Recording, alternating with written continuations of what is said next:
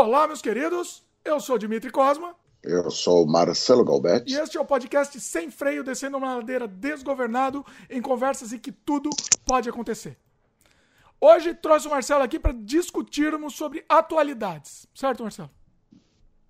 Que sucedeu na semana. Exatamente. Como diria, como diria o Lelutier, se alguém conhecer o grupo fantástico argentino. Essa é a referência é... que só o Marcelo vai entender aqui. Não, Lelutier é basta tem, tem um negócio chamado Google, né? Parece que tem um negócio que você busca, você descobre o que, que são. Né? Então pesquise aí, porque eu não estou sabendo. Não, Lelutier, na verdade, é um, é um grupo que, apesar de ser portenho, faz muito sucesso na Espanha. Ah. E é um grupo que de formação erudita, mas é, foi serviu até inspiração no trabalho da gente, porque é um grupo que é muito engraçado ver e são grandes músicos. A né? inspira inspiração para o Premier? Olha só. Com certeza. Pô, Lelutier. Lelutier vem desde os anos 70. Né? Alguns discos fantásticos. Cantata Laxaton, que era uma receita de um laxante que eles ficavam cantando em forma de cantata, por exemplo. Olha só. Achei aqui, tô mostrando na tela, é. inclusive, pro pessoal. É, Lelutier, meu. Vale a pena. Para quem não conhece, vale a pena conhecer. Tem uma extensa obra uma das obras mais interessantes que o Lelutier fez, eu vi no Municipal aqui, há, faz tempo, né, nos anos 80. E o cara tinha uma. É, é, sempre eles fazem, eles brincam com aquele mote de você ter um locutor que tem essa voz que fala agora ouviremos de Bach cantata número 8 uma coisa assim, né? Então ele sempre tem um cara que apresenta e, e ele apresentou, e vamos ter para vocês agora é, peça para piano preparado. Daí o cara começou a tocar, e o cara é um puta pianista, toca bagaceiro. Aí ele vai tocando, de repente dá um negócio no piano, quem, quem, quem. Aí ele tira um banquinho de dentro do piano.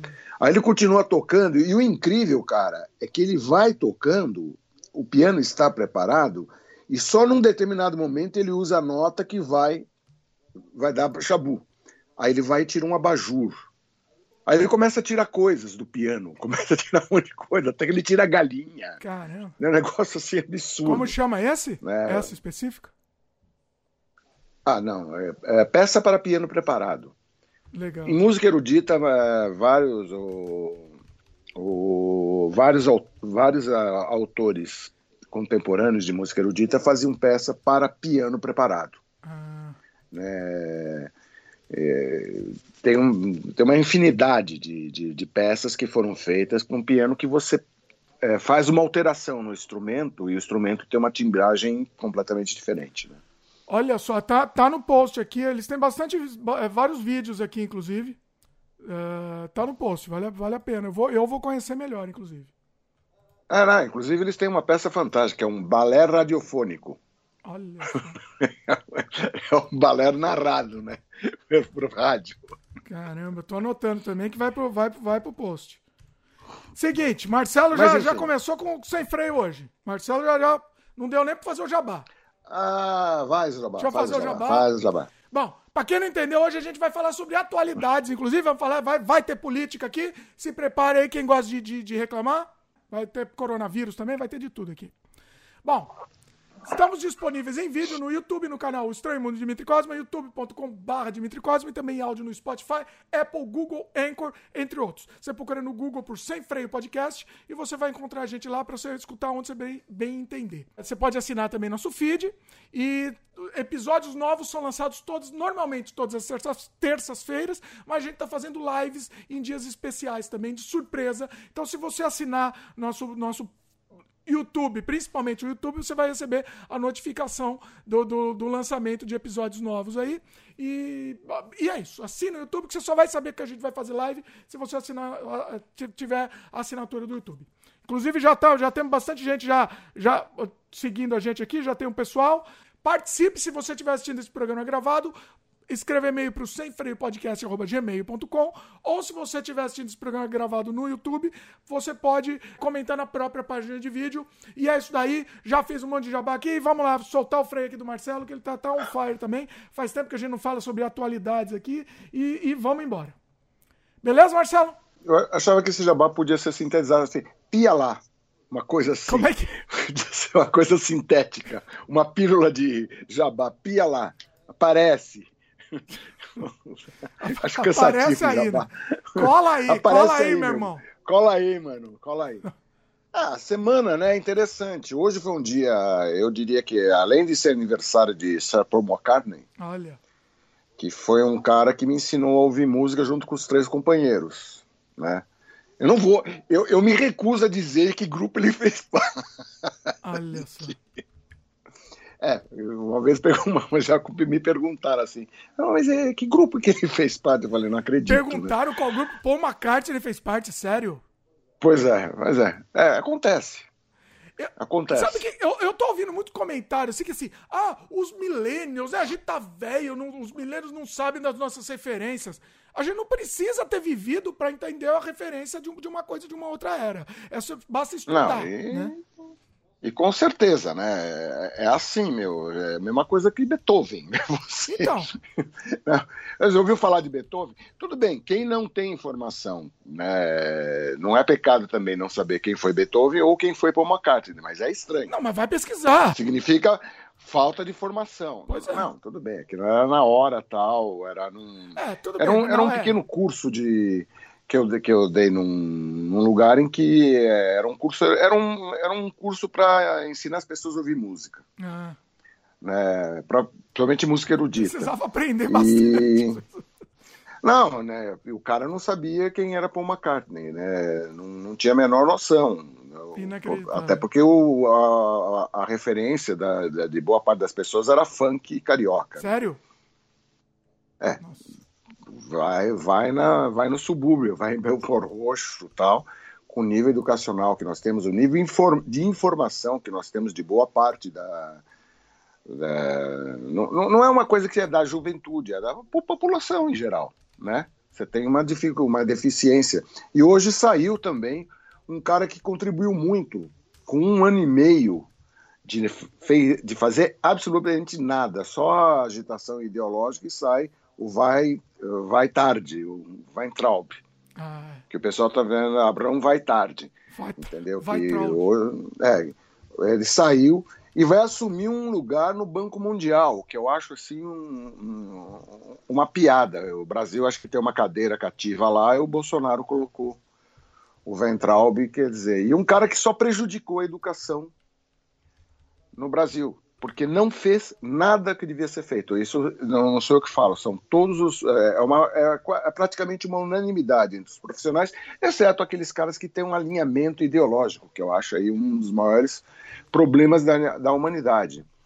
Né? Muita gente não vai concordar comigo, mas alinhamentos ideológicos que tendem a ser acéfalos criam um problema, quando, principalmente quando um cara assume a presidência. Qualquer um, né? Qualquer Como alinhamento, vamos falar qualquer alinhamento ideológico é, levado de forma fanática e acéfala, que é uma, a mesma coisa que religião, né?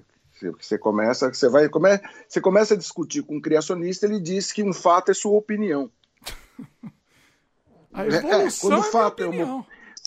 É, uma, é, quando um fato vira opinião, é complicado, né, velho? Porque não tem, não tem o que discutir com uma pessoa que é, é, a mesma coisa que. Eu vi outro dia um filme sobre sem, o pessoal contra a vacina, que aliás usa o mesmo argumento que a extrema-direita usa, porque o, a extrema-direita, quando eles atacam o Supremo, entendeu? Que nem aquela menina falou que ia perseguir lá o, o carequinha lá.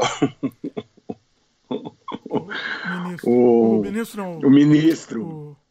É, o, é o ministro, é o, ministro do Supremo Tribunal. É, né? Que é, agora me fugiu Nossa, o nome. Deu branco também. Caramba, como chama, rapaz? Né? O... É, colocado pelo Temer lá. Né? É, bom, enfim, foi secretário de Segurança de São Paulo. Agora me fugiu o nome. Já vou achar aqui, já vou Vê achar. aí, Dimitri. Vai lá, vai falando que eu já é... Também me fugiu também. E o. A, a, aquela Sarah Winter, né? Alexandre de Moraes. Também. Alexandre de Moraes, isso aí. A Sarah Winter foi presa, né, e, ela fez ameaças assim pesadas com o cara e dizia que era apenas liberdade de expressão. Ah, meu, você começar a ameaçar as pessoas, que é o que a extrema direita tem feito. não só no Brasil, mas no mundo todo, né? Tá saindo um livro, um, um livrinho do assessor do Trump, uh, que vai. Que, que a Casa Branca está tentando fazer de tudo para que o livro não saia, mas o cara já enviou para os jornais, dançou, mano. Já era. Entendeu? O cara chegou a pedir para o Xi Jinping para ajudar ele na eleição. Quer dizer, o cara é sem escrúpulos total, né, Nossa. Donald Trump.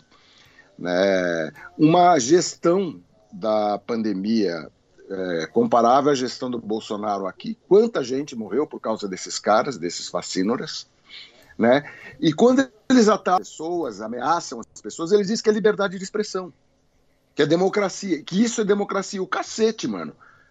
Né? Democra é, democracia não é isso, não. Democracia não significa você poder agredir as pessoas, você poder ameaçar as pessoas.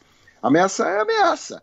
Só que eles tentam normalizar o absurdo e inverter, distorcer. Né? É um problema. E esse vai entrar o B outro, que pegava, teve aquela fatídica reunião do, do dia 22 de abril, que você vê um festival de barbaridades, o Salles dizendo para passar a boiada, enquanto, enquanto gente está morrendo, vamos passar um monte de casuísmos que interessam para gente. O cara falou assim, olha a frieza, olha a bandidagem de, dessa turminha, né? E o Weintraub, que por um ano e meio não fez nada pela educação, muito pelo contrário, né? Está sendo agora precisa ver o que vai vir, né? É, eu não, não, fico entusiasmado porque eu não sei o que vai vir. Se vai ter algum cara, não, não importa, né, nem me importa a tendência, algum cara que pegue e faça o trabalho que tem que ser feito. Um ser humano, né? pelo menos. É, que é uma coisa difícil, né, de encontrar nesse governo. Você falou uma coisa aqui da prisão da, da Sarah Winter, né? Vamos, vamos voltar um pouco dessa história. Que, que apito toca, né? Porque você sabe que ela era ela era é, é, defensora do, do Lula e, e, e, aí ela mudou o personagem. É, é, é, era um personagem. A Mas é comum. Dela... Hã? Mas é comum, é, é meio comum isso no, no, nos seres ideológicos, vai, vamos chamar o pessoal assim, porque o Osmar Terra era ligado ao Partido Comunista. Olha só. O Osmar Terra. Então tem muito, muita gente que pega, dá uma virada de casaca, mas é uma virada mesmo. Então ele da esquerda ele passa para a direita, né? Uhum. E teve gente que começou na direita, se não me engano, né? Eu, eu também não sou o rei da história, mas o Mário Covas começou uh, sendo um, tendo uma atuação conservadora e ele foi indo para a esquerda. Ele foi se esquerdizando. Não chegou a ser um cara de esquerda, né? Ficou, mas chegou a ser um cara de centro-esquerda. É, centro então, é, é muito comum você ver as pessoas. Um personagem interessante, que é um personagem de histórias em quadrinhos, o Alcap. Hum. Lembra do Alcap, que fez Ferdinando? Eu não tô me lembrando, é... não. Alcap? Alcap. Vou procurar aqui. Ferdinando. Marcelo tem umas referências família, aqui que, que... Família Buscapé. Ah, Família Buscapé. É, Família Buscapé, mas que tem um outro nome nos Estados Unidos, que eu não lembro agora. É... E o Billy, não é? Alguma coisa? É, porque vê, putz, é, nada como você pegar e nessas horas recorrer ao pai dos burros. Né? Alcap, eu não sei quem é esse personagem. Alcap. Não, Alcap é o nome do quadrinhos. Ah, do criador. É. Eu, eu, pô, eu não conheço muito Família Buscapé, não. Eu, eu, é, é, o nome dele é Al, A-L-C-A-P-P, Cap. É, é, o nome dele era Alfred Gerald Kaplan. Ele nasceu em New Haven, Connecticut, Connecticut e ele, e ele, logo cedo, ele começou a ter um namoro com a esquerda. E, de repente, ele começou a passar para a direita. Agora, era um cara extremamente criativo extremamente criativo. As histórias de Ferdinando, né, que é o... Eu estou querendo ver... Aqui está aqui, ó. Os Scraggs. Era... Do Surassuíno, sempre procalhando os Scraggs. Ah, não, esse, como é que é o nome dessa... Uh, como é que era o nome? Porque eu conheço por Ferdinando, eu conheço porque eu vi quando era, li quando era moleque, né? É, eu, eu, eu lembro também. Eu, eu, te, eu até tenho, eu tinha algumas HQs daí. Mas nunca li muito. As eu tinha, mas não lia. Meu, as histórias são fantásticas. Fantásticas. Assim, são histórias alucinadas, maravilhosamente alucinadas. Agora, eu me lembro de uma história que tinha, assim, que o, era um licor que dois irmãos, provavelmente esses cracks devem ser esses dois irmãos que fabricavam, que eles colocavam trilho de trem, botavam um porco inteiro, né, um carro velho, coisa eles ficavam de, sempre girando assim, e eles chamavam de cozido, licor, alguma coisa assim. E eles tomavam. Quem é, é, e daí o que acontecia? Esse licor ele, ele podia pegar e, e dava para você. Sempre tinha umas coisas meio mágicas assim, né? Ele dava a, a faculdade de você, é, se você pulverizasse licor na atmosfera, as pessoas ficavam paralisadas, exceto quem não tomava banho. Aí o que acontece, né? os caras resolvem pulverizar na América toda, né? Um, um, vilão resolve pulverizar na América toda, todos ficam paralisados, menos os jovens, porque os jovens não tomavam banho. Aí os comunistas começam a invadir. Mas aí ele fica fazendo algumas coisas, né? lidando com as contradições, né? Da, dessa coisa do. E, e ele fica, ele era muito incomodado com a militância, né? Jovem, por direitos humanos, etc. Tal. Apesar do direitismo dele, ele era muito interessante. Era um, um, um autor muito interessante. Vale a pena procurar. No Brasil foi editado como Ferdinando. Ah, tá. É, eu tô, eu tô mostrando. Pro pessoal que tá vendo aí, eu tô mostrando umas imagens também do, da HQ. É, é, mas o texto é. O texto. O, o, texto dá de 10 a 0, cara. O, o, o texto é, que eu tinha digitado errado, é aquele A-L-C-A-P-P, Alcap. Sim, PP. Né, deixa eu ver se. Já tá no post, né, inclusive, né? o link aqui. O, o link não, o nome, né? É Ferdinando. É, eu, cheguei, eu, querendo... eu, acho que eu tenho uma HQ do Ferdinando na minha, na minha coleção. Eu tenho algumas coisas, né? Eu, eu tenho algumas coisas do Alcap. Ele é, é Ferdinando Elil Abner. É, gíria de Little Abner. Abner né? Ah, tá aqui. É. é. Lil é. Abner. E a família Buscapé, né? É, aqui diz que é, é um, um, um, site. O pai dele é um, é um, na verdade, um quase um inútil, mas a mãe dele, a Chulipa, é assim, é uma mulher extremamente forte, não só forte mentalmente, mas forte fisicamente. Ela bate em todo mundo. Então tem umas coisas bem interessantes. É muito interessante. Tem, tem uma as histórias e as histórias são realmente assim doidas, doidas. Ó, não fazendo vale apologia, mas se você procurar na internet você vai conseguir achar baixar aí o CBR, os, os CBRs aí da vida. Procura aí que vocês vão ver. É, bom, vale a pena, vale a pena dar uma pesquisada nesse cara. Mas bom, enfim. Não é nem fazer apologia pirataria porque não tem para comprar, né? Então assim, baixa, não tem, não existe. Não, não tem, não, não tem para comprar. É. Não, é, é, uma coisa de outros tempos. Sim. Né? Tem que baixar mesmo. É, é a vida, tem que baixar. Bom. Ô, ô Dimitri, ah. espera um pouquinho que estão tocando aí. Canta pro pessoal, por favor, já volto. Tá, vai lá. Canta. Quem sabe faz ao vivo aqui. Bom, deixa eu lendo o comentário do pessoal, então, enquanto isso. Uh, tá o Power. Fala aí, Power. O Gabriel Rangel também. Fernando Vondorf falou aqui, Marcelo voltou. O Criatório de Galinhas Caipiras, fala aí também. Cavaleiro de Copas, boa noite. Quem mais? O, o...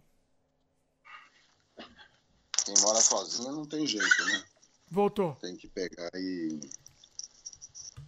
Marcelo tá de volta. Peraí que ele não tá ouvindo.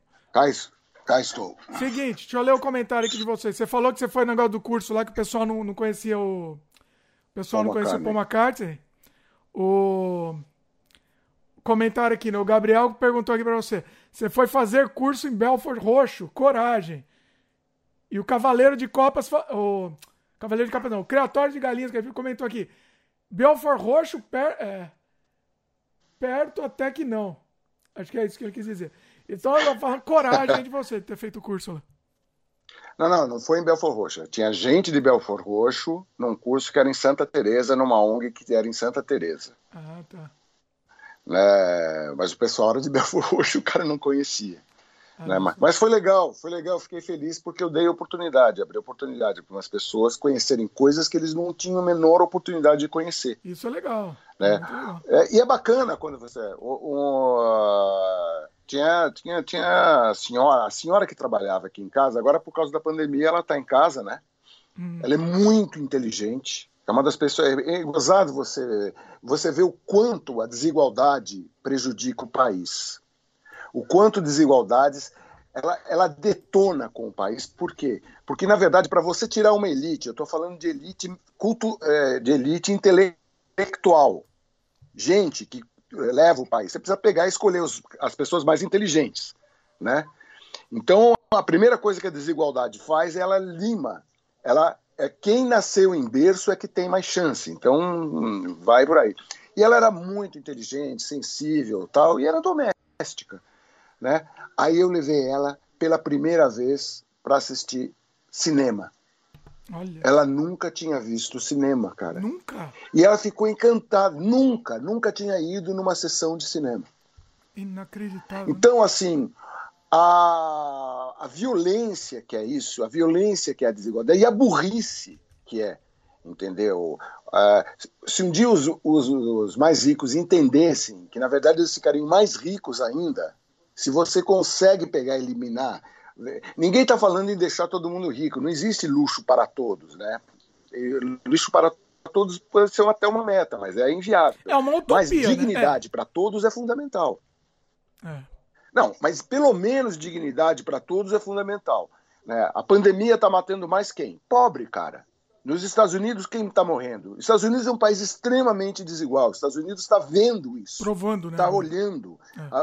É. É, está provando o gosto do quanto a desigualdade pode ser. Mas, por outro lado, a sociedade americana é tão vigorosa, entendeu?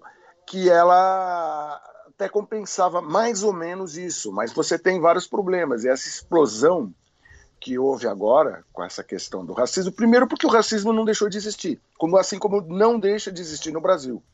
O Brasil é extremamente racista e, de certa forma, mais hipócrita. Exatamente. É um racismo hipócrita. Né? Então a gente tem vários problemas e quem não resolve o problema da desigualdade continua tendo esses problemas, a conta não fecha. Tanto é que as escolas liberais, né, hoje em dia, que seriam neo-neoliberais, que a, a, esquerda ela meio que marcou escola, as escolas liberais de economia como se fossem é, necessariamente de direita. A direita usa da questão da escola liberal econômica. Mas liberalismo econômico não tem nada a ver. E não existe liberalismo de verdade econômico sem liberalismo social. Né? Que é uma coisa que nem Trump nem Bolsonaro são. Os caras são de extrema direita e são extremamente conservadores e comprometidos com a desigualdade. Eles não estão nem aí com o que, que acontece com o seu semelhante. É, são sociopatas, né? Então, isso daí é um, é um problema que nós temos que pegar e lidar. E muita gente, sociopata, chega ao poder. Hum. É. Os, lugares. Agora, os, países que melhor lidaram com essa pandemia são países em que os governantes não são sociopatas. E, por uma coincidência, espero que seja uma coincidência, enfim, na, todas mulheres. As mulheres deram de 10 a 0 nos marmanjos na gestão da pandemia. A menina lá da. Falo menina porque a mulher tem 38 anos, cara. A Jacinta, Jacinda, é, da Nova Zelândia, ela deu um, um show, entendeu? Um show, um, um trabalho sobre. A Angela Merkel também foi outro exemplo de que. E o respeito que elas inspiravam no seu povo fez com que as pessoas cumprissem o necessário, necessário distanciamento social. Entendeu? Nós aqui tivemos o azar de justamente essa pandemia aparecer com esse animal aí, no, com essa, esse, esse maluco no poder. É maluquice, chega a ser maluquice. Não é uma pessoa normal. O que ele fez não é normal. E nem o Trump, o que fez não é normal. Agora o Trump está tentando pegar os cacos porque a pandemia também, por outro lado, fez esse serviço, né? Fez com que ele tivesse agora, está com dificuldades e está com uma perspectiva de não se reeleger. Espero, graças a Deus. É, as máscaras caem, né? Cai mais fácil. Ó, pessoal, vocês me desculpem que eu tô. É. Deixa eu só fazer um disclaimer aqui. Eu tô. Tá um pessoal fazendo reforma aqui do lado, então vocês vão ouvir de vez em quando umas motosserra, umas martelação, mas é a vida. Seguinte, Marcelo, você comentou sobre racismo. É, a gente fez um programa é, muito importante, tem que ser assistido. É o, é o, programa anterior, é o Sem Freio número 68, entrevistando a, a Maíra Ribeiro, que é especialista no assunto. E, e assim, é fundamental todos assistirem e compartilhar, compartilharem esse programa, tá? Uh, porque é importante. Mais do que a gente falar, a gente até nem tem muito embasamento para falar, né? É, a Maíra, ela, ela pode falar sobre isso, entendeu? Então escutem porque vale a pena. Marcelo, seguinte, é, quer que eu leia comentário ou quer que puxe outro assunto aqui? Vou, não, vamos, vamos comentário, eu puxo outro assunto. Você tá. manda, fofa. V vamos aqui. o... Bom, deixa eu puxar outro assunto então enquanto isso, vai. A gente falou da, da, da prisão da, da Sarah Winter. Vamos, vamos já puxar o assunto, o assunto do dia, não? O, o que? A saída do Ventral? Não, o nosso PC Farias. PC Farias. Preso. Ah, acharam, né? Pois é. Acharam. Acharam, finalmente. E, e, e assim, em Atibaia, na casa do advogado da família Bolsonaro. Pois é. Né?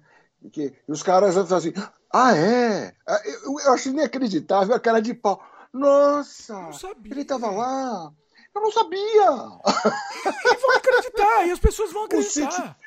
Sabe que. Eu... Não, é. Bom, Eles vão acreditar bom. nisso. Esse é o pior. Eles podem falar o que quiser, o que não pode é as pessoas acreditarem nisso. É, entendeu? É, é, é, é, é não, não, tem como. Bom, mas é, acharam o Queiroz. Vamos ver agora o que, que vai ser o, o, pessoal. Vamos, vamos, ver se ele sobrevive. Então, Porque... tem essa questão. Não sei se vai. Vamos ver. Né? O, o, o, fato é que ele, ele tem uma contribuição, porque todo, toda manhã eu acordava falando, nossa, que, que esse cara JB vai pegar, vai sair do palácio e vai falar uma, aquele monte de merda. O que, que vai acontecer? Silêncio, cara. O cara se escondeu, saiu. E o que eu acho engraçado é que é primário o negócio. Porque o, o que ele deveria fazer é fazer o que ele faz o dia todo. Não, nem, nem a cara de paisagem ele conseguiu fazer. Eles ficaram abalados. Sim. Sabe? E, obviamente, estão brigando. É que nem o Luciano Hang, que ele pegou, ele disse que ia processar o Estado, porque o Luciano Hang está sendo processado por sonegação fiscal. O Estadão pegou, que é aquele jornal comunista, né? O Estado de São Paulo, pegou e, e denunciou. Aí o, o, o, cara, e antes de fazer, como toda grande imprensa, por que, que eu acho que o pessoal tem que, se, eh, tem que se firmar em grande imprensa? Porque da grande imprensa você sabe, inclusive quando o jornal é tendencioso. E a grande imprensa ela está sujeita a processos, está sujeita a um monte de coisa, coisa que esses blogzinhos do Zé, do Zé das Couves, né? É, não estão sujeitos, ou dificilmente vai ser. A grande imprensa tem mais visibilidade, então é mais confiável para você tirar a sua opinião em função das informações que são veiculadas por grande imprensa. É, blogs, é, sites estranhos, tal, você vai ver, se quiser saber por que, que a Terra é plana, vai nesses lugares, né? E o Luciano Hang está dizendo que vai processar o Estado por ter falado a verdade, dizendo que sim, pô, não foram falar comigo. O Zé Carioca, né? Apelidaram o cara de Zé Carioca, o careca, porque ele fica vestido de verde. E é uma coisa ridícula, o cara não tem senso do ridículo, bicho. Ele se veste de verde para dizer que ele. E, e nas lojas deles todas têm uma estátua da liberdade. É, e você é vê todo mas é, é, é, é uma caricatura é um nacionalismo que é meio. Ah, é o mesmo nacionalismo do Bolsonaro que bate continência pro Trump, cara. É um negócio assim. E deve estar abalado mesmo. A, a extrema-direita internacional, que eu acho que esses caras são um movimento de extrema-direita internacional, né? Eles fazem parte de uma internacional de extrema-direita. É, os caras estão meio. Porque a perspectiva de cair. Cair do Trump, cara, começa a cair que nem dominó. Um monte de ditador no mundo. Você acha que a cai nação Trump? mais. Não cai, eu acho. O Trump? Trump? Você acha? Vai, vai. Pô, tá 13 pontos atrás do, do, do candidato democrata. Ah, tá. Você tá falando em termos de reeleição, né? Não, mas é agora. É, É. também tem isso. É. Mas não vai cair, É não agora. é cair. É não continuar, vamos dizer assim. Não, não continua, não se reelege. Sim. Caiu. Caiu. Então, o Steve Bannon é, ele vai ter que trabalhar muito mais, o gênio do mal, né? Vai ter que trabalhar muito mais, porque eles têm um, eles têm um, um planejamento, assim como tem uma internacional socialista que visava pegar, espalhar a religião deles pelo mundo todo. É, nenhuma crítica ao fato de você divulgar uma ideia e querer que esse, o maior número de pessoas compartilhem dessa ideia. O problema é quando você parte para metodologias extremamente condenáveis, que foi o que eles fizeram, que foi o que o Trump fez para ganhar a eleição, que foi o que o Bolsonaro fez para ganhar a eleição. Eles foram espertos, eles, eles foram os primeiros a entender como as, as práticas de Goebbels podiam ser usadas em rede social. E se deram bem. O problema é que os países se deram mal. Os países que são dirigidos por eh, extremistas, entendeu? Todos eles nessa pandemia dançaram. Estão dançando, né? Porque o vírus vai ficar, até ter vacina, o vírus vai ficar por aí, que é uma praga esse vírus, né? É, a, a- a Nova Zelândia tem uma coisa a favor dela, que além da população ser uma população de apenas, entre aspas, 5 milhões de habitantes, é uma ilha.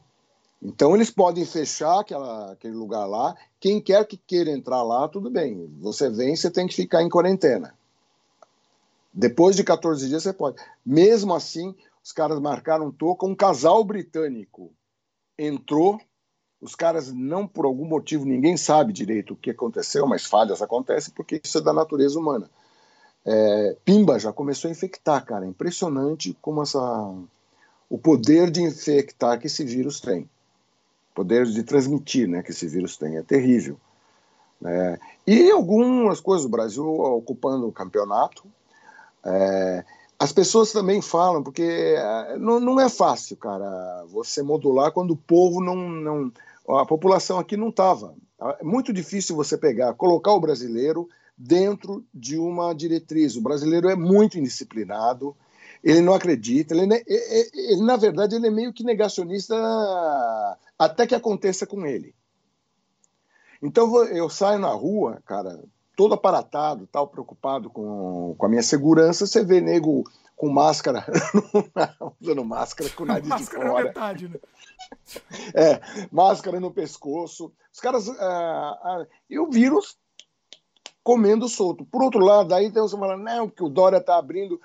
Os infectologistas fazem a parte deles dizer, não, não tem que abrir, porque ah, ainda estamos com aumento de casos.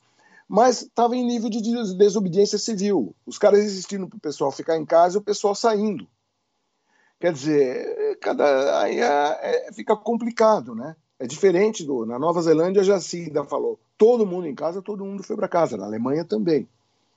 A Itália, depois que viu um monte de morte, né, os caras começaram. E mesmo assim, agora os casos. Eu vi a notícia hoje.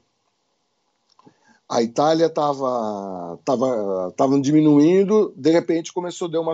Qualquer marcada que você dá com esse vírus, os casos começam a aparecer. Ou seja, percebe-se que a coisa, esse, essa praga não vai deixar a gente até o momento que tiver uma maneira de imunizar as pessoas. Ou a custa de muita, muita, muita, muita morte, quando todo mundo de alguma forma for infectado, aí para, aí cessa. Que foi o que aconteceu, né, na verdade, com a gripe espanhola, né? Chamada gripe espanhola que começou nos Estados Unidos, que tem um, que é um fenômeno que tem a ver com desmatamento, eh, sabe? As coisas, as coisas não são esquartejadas. O mundo é um só.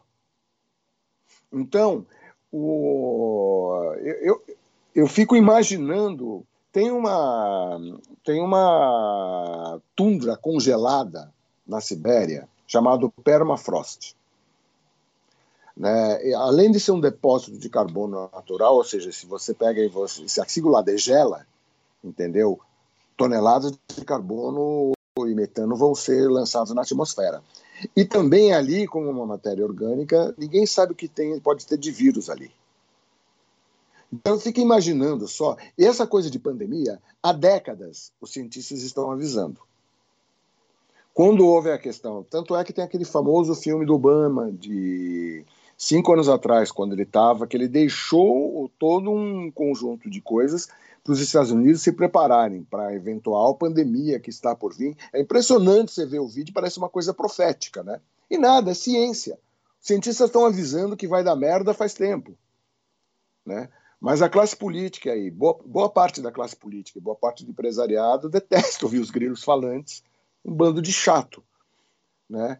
Até que você vem, até que você vê aquele negócio do Caissara, né? A, a pessoa, o pessoal só se preocupa quando a água bate na bunda. Tem alguns que, tem alguns que nem quando a água bate se preocupa. Deixa eu ler uns comentários aqui, Marcelo. Bom, é, aproveitar que está dentro do assunto. O Gabriel, o Gabriel Rangel concordou com você, ela falou que brasileiro não tem disciplina alguma, é, é horripilante. E aí, ele fez um comentário de um outro comentário que você tinha feito antes, do, do Hang lá, né, do velho da Ravan. É, é, Nas lojas tem estátuas da liberdade e eles vendem coisa da China. KKK. É, porque o mundo é. é, é o, o, mundo, o, mundo não é e outro, eles, eles, eles tentam uh, uh, reviver aquele nacionalismo meio maluco a la Médici também. É uma coisa, é, é, um, é um pastiche no mundo que está globalizado. Né? não é uma coisa tão simples. E, e, e é uma coisa maluca. O Trump, né, na verdade, é lá o, o, Paul. Como é que é o nome do. do, do que foi ex-assessor do Trump, que está lançando o livro agora?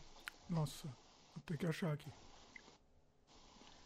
Mas, enfim. mas, é, mas então, mas o, o cara. O, o cara tá o Trump está tá desesperado com esse negócio, a Casa Branca tá tentando. Eu comecei a falar disso, né?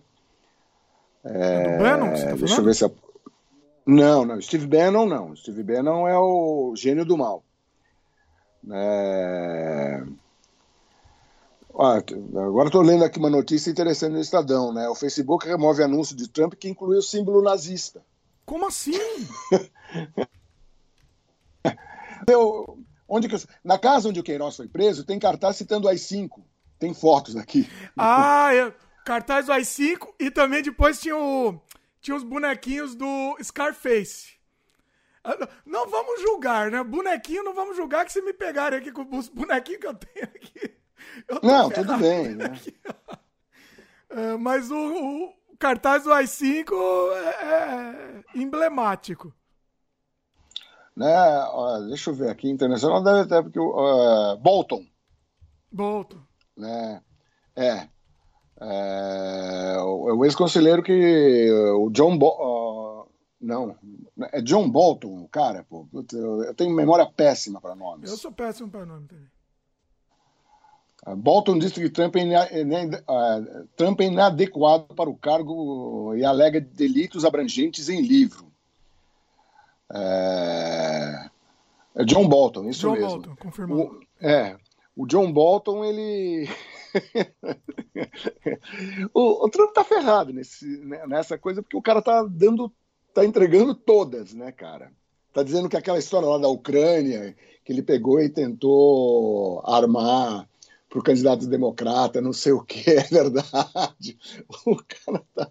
É, o Gabriel comentou podia... também, confirmou que a gente com o Bolton aqui também. Pois é. O, é.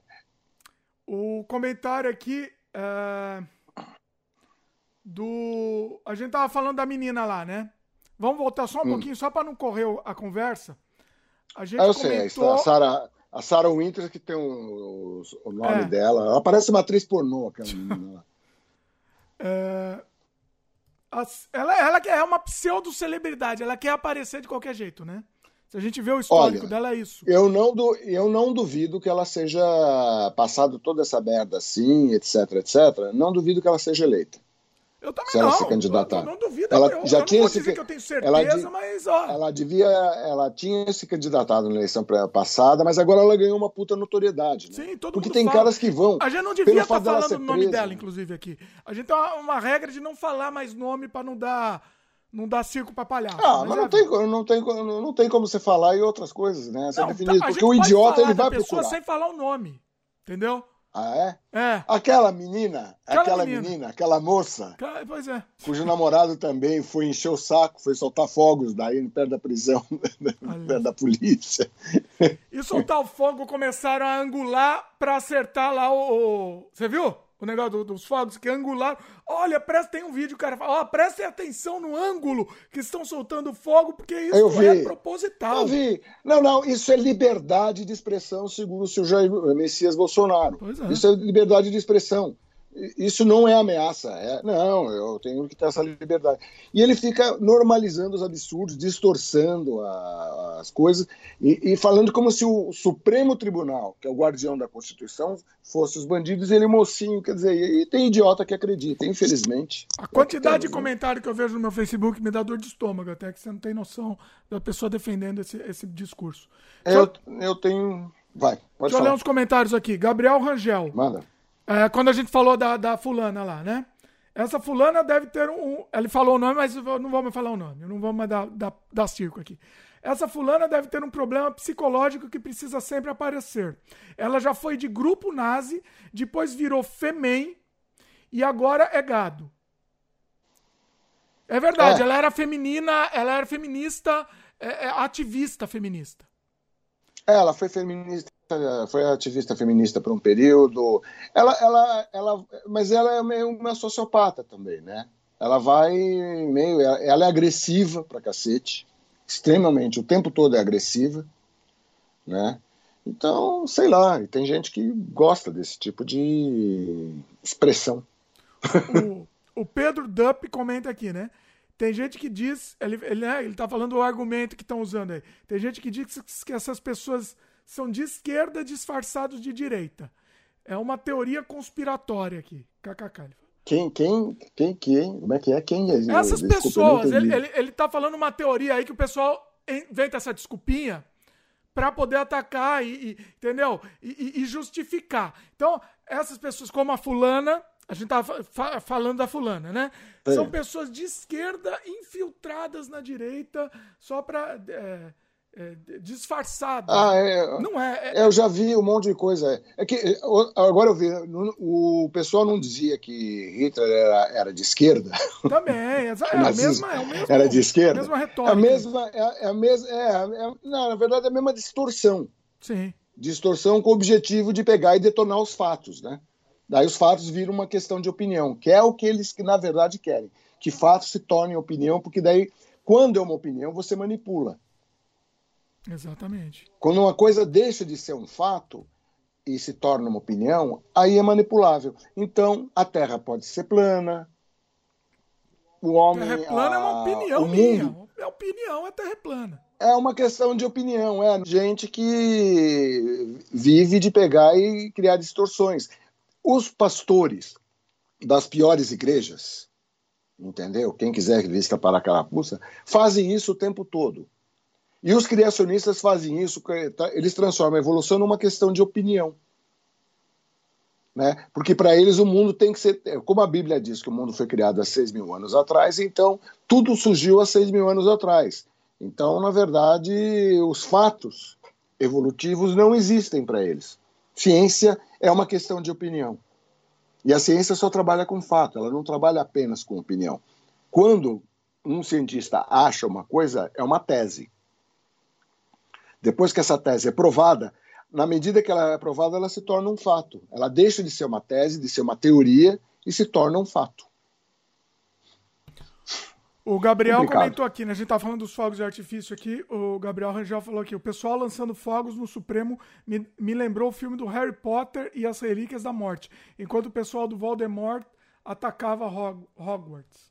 Bem lembrado, cara. Aliás, a, a obra toda da Rowling, né, o Harry Potter, é uma obra muito boa, cara. Inclusive, assim, no sentido de que ela é, é, é uma obra que defende democracia, sabe? É uma obra que defende valores democráticos.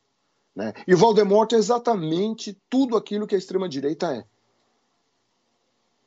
Então, né? é um agora eu vou botar fogo na, na, Eu não conheço direito a, a obra do, do, Harry Potter, mas em termos de notícia, a, a moça lá se envolveu algum, em algumas, algumas polêmicas aí, né?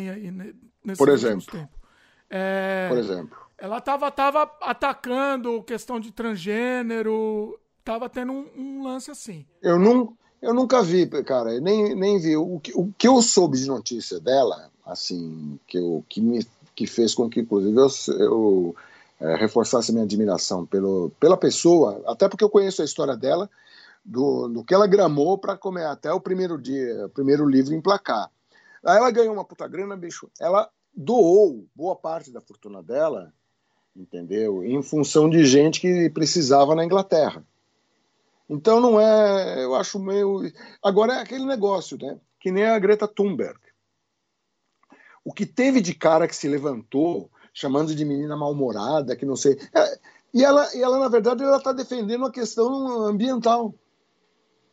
Aí tem um monte de cara que fica dizendo que ela é esquerda. Ela não é esquerda, ela está preocupada com a questão ambiental. Daí fica um... Nossa, o que eu vi de ataques, alguns ataques assim baixo, de baixíssimo nível, dizendo que a família dela ganhava dinheiro com isso. Um monte de fake news sobre isso, porque existe todo um cartel de combustíveis fósseis que não interessa por esse tipo de. Tentaram até criar uma Greta de direita, que era paga para ser, ser uma grande. Não, não, não, não encampou. Não, não colou, né? Não deu certo. Não colou porque era um negócio assim totalmente fabricado. Essa menina, ela pegou. Talvez justamente por ela ter um autismo, é um leve autismo, que não impede ela de se relacionar e nem de. Mas é. Ela pegou, ela, ela, ela percebeu essa questão ambiental que não estava sendo feita, ela começou a protestar. Sozinha, cara. Não teve um, uma coisa, sabe, maquiavélica, montada, nada por trás. E ela foi, e ela foi, eh, e ela foi ganhando notoriedade, e ela foi usando essa notoriedade justamente para divulgar uma causa que ela abraçou pessoalmente. É absolutamente sincero. Agora, né? a, advogado do diabo aqui. Não dá para saber também se foi sincero, 100% sincero, vai. Não Por que tem... não? Não, não sei. Não, não, não, não tô levantando, mas não tem como a gente saber, ter certeza disso. Olha, não dá para você pegar e botar a mão. Você pode pegar e dizer, não dá para você botar a mão no fogo por nada. Né?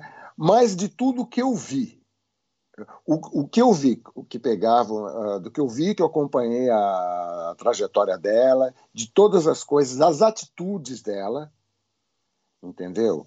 É, ela teve que, inclusive, pegar e tomar diversas atitudes para pegar e se livrar de, de, desse problema. Então, por exemplo, quando ela veio uh, na conferência da ONU nos Estados Unidos, ela saiu da Europa, veio num veleiro totalmente é, alinhado com valores ambientais. Ela não veio de avião, que seria mais confortável, e ninguém também ia reclamar entendeu? Mas ela procura ser coerente porque ela é radical dentro desse negócio. Agora, é bom, é bom que se diga que a geração dela é que vai se fuder. Né? Ela é, tem 16 um... anos, 17 anos. Uma coisa que a gente estava conversando esses tempos assim é que essa geração nova, a gente percebe claramente que eles estão mudando o mundo, eles têm uma outra cabeça, de um modo geral, né? É, é, essa molecada que está vindo, a gente percebe isso. Eles têm uma cabeça é, é, muito diferente, inclusive da nossa, né? E, e, e, eu, eu acredito nisso, eu tenho essa esperança. Se existe uma esperança no mundo, é essa molecada. Que a gente percebe mesmo. A, a, os gatilhos deles são, são diferentes, né? Eu acho que todas as gerações, caras, elas reagem conforme as necessidades que aparecem no seu tempo. Essa geração está reagindo. Eu, eu não tenho essa coisa, porque eu já ouvi essa coisa da, da molecada. Eu já fui a molecada que não, que essa molecada. Eu já vi gente já fomos a molecada. falando. É, já fomos a molecada. Eu vi velho me falando, não, porque a geração de vocês, etc. Meu, todas as gerações vão fazer, entendeu? O que conseguirem fazer. Vão ter, na geração dela, vai ter os caras que vão ser heróis, vai ter os caras que vão ser vilões, é. vai ter tudo isso, porque isso daí faz parte da humanidade. É. Até a humanidade pegar e, e conseguir evoluir Entendeu? Até o ser humano conseguir evoluir, evoluir de uma maneira. E a única forma que você tem de pegar e tentar fazer com que o ser humano possa evoluir é você aprimorar os processos educacionais e combater desigualdade. Entendeu? Porque isso daí é riqueza para todo mundo. Sabe? A, a pior coisa da, da, da desigualdade é a extrema burrice que está embutido nisso. É falta de inteligência. E não existe nada pior que a falta de inteligência. São duas coisas que são péssimas, na minha opinião, para o ser humano. Entendeu? A falta de uso de mostra cefálica e o esquecimento. Porque você fica repetindo os erros históricos. Entendeu? Eu não sou nenhum gênio. Quem falou isso é gente que é bem mais inteligente que eu. Você é, falou assim, ah, tá, toda geração lutou, né? Agora eu tô pensando agora nisso daí. Depende a sua geração, é, você veio de uma época da, durante a ditadura. Então você tinha um, um vamos dizer, um inimigo em comum para lutar. Eu acho, eu tô pensando agora, tá? Que a minha geração não tinha isso. Talvez a minha geração fosse mais alienada. Porque assim. Eu tenho certeza. Eu joguei, né? Já chutei a bola, chutei a bola pra você fazer gol, eu mereço. Não deu, não deu pra não, não, não deu pra não cortar, né? Você levantou a bola, cortei. Fazer o quê? Fez gol, fez gol. O que é que acontece? É, vamos dizer, a minha adolescência foi durante os anos 90. Os anos 90, os anos 90 não tinha um grande inimigo, né? A se lutar contra. E agora esse grande inimigo voltou. O que, que você acha disso? Estou pensando isso agora. E a sua não, tinha um grande não. inimigo também. Não, eu acho que a gente não tinha. Eu não tinha um conflito exacerbado, mas, na verdade, esse grande inimigo tem, sempre teve aí. Eu acho que a grande novidade que fez com que as coisas ficassem um pouco mais. um pouco não, bem mais radicalizadas foi rede social. Rede social, na verdade, é, é, essa é uma opinião minha. A humanidade não nunca esteve preparada e não está para viver essa velocidade de comunicação e estar perto um do outro, como a rede social coloca. A rede social coloca a gente que jamais deveria.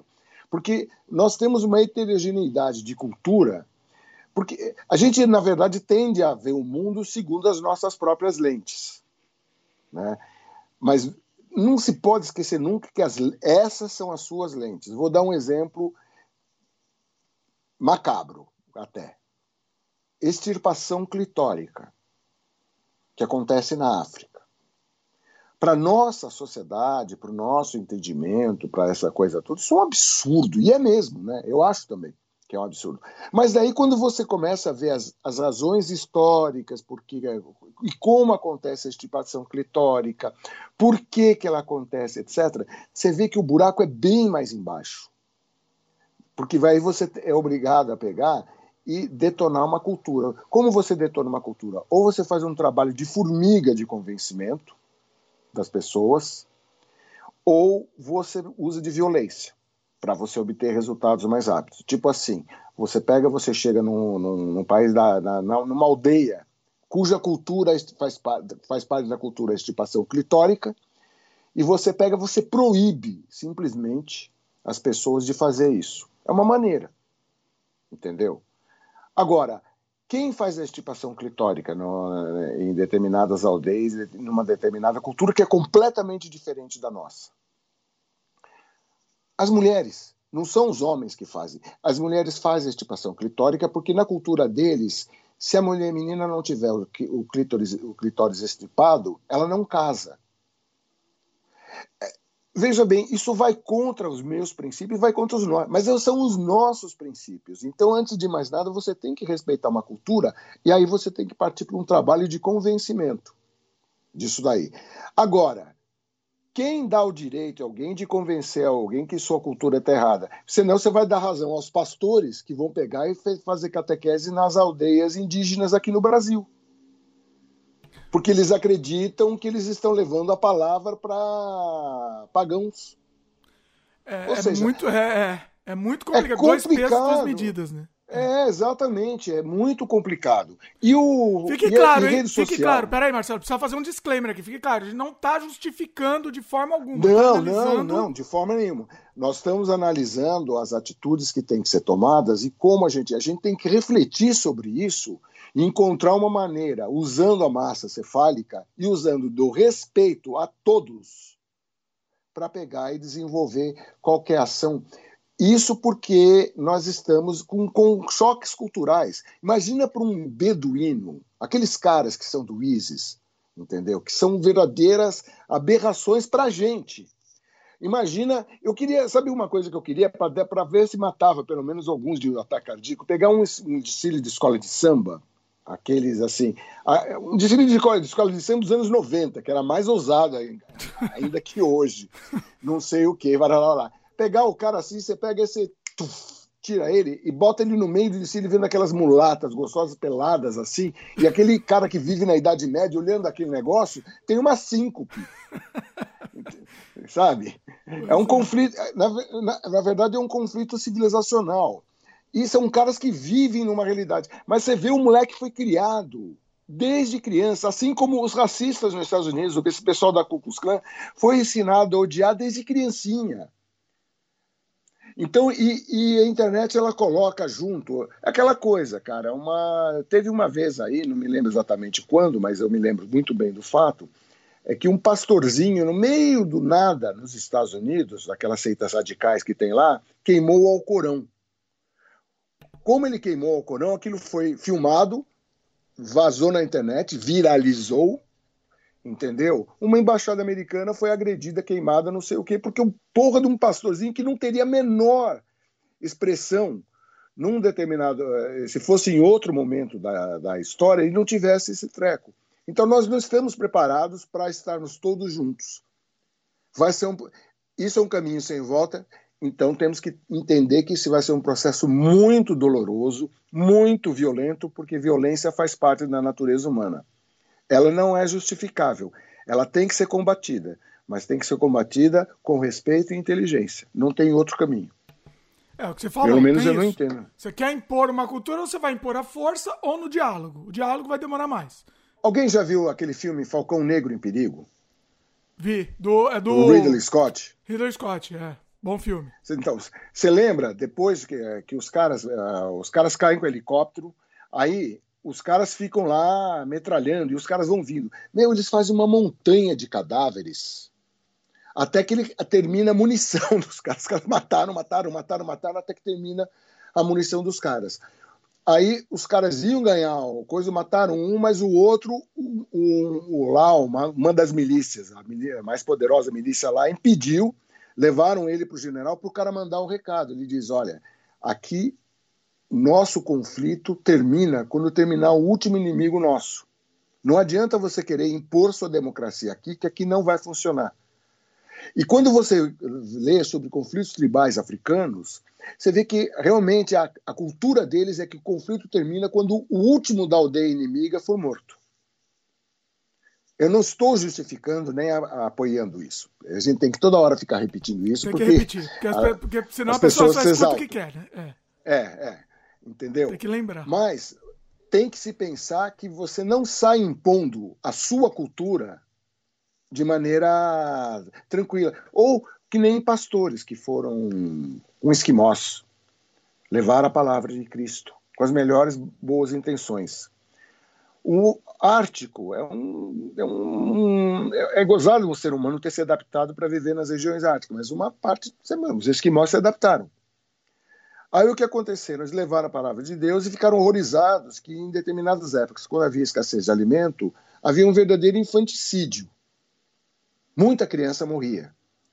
Aí eles conseguiram convencer, com a palavra de Deus argumentando, Jesus, o menino Jesus, não sei o quê, que primeiro eles têm que alimentar as crianças. Eles inverteram a ordem, que era a ordem natural do Ártico.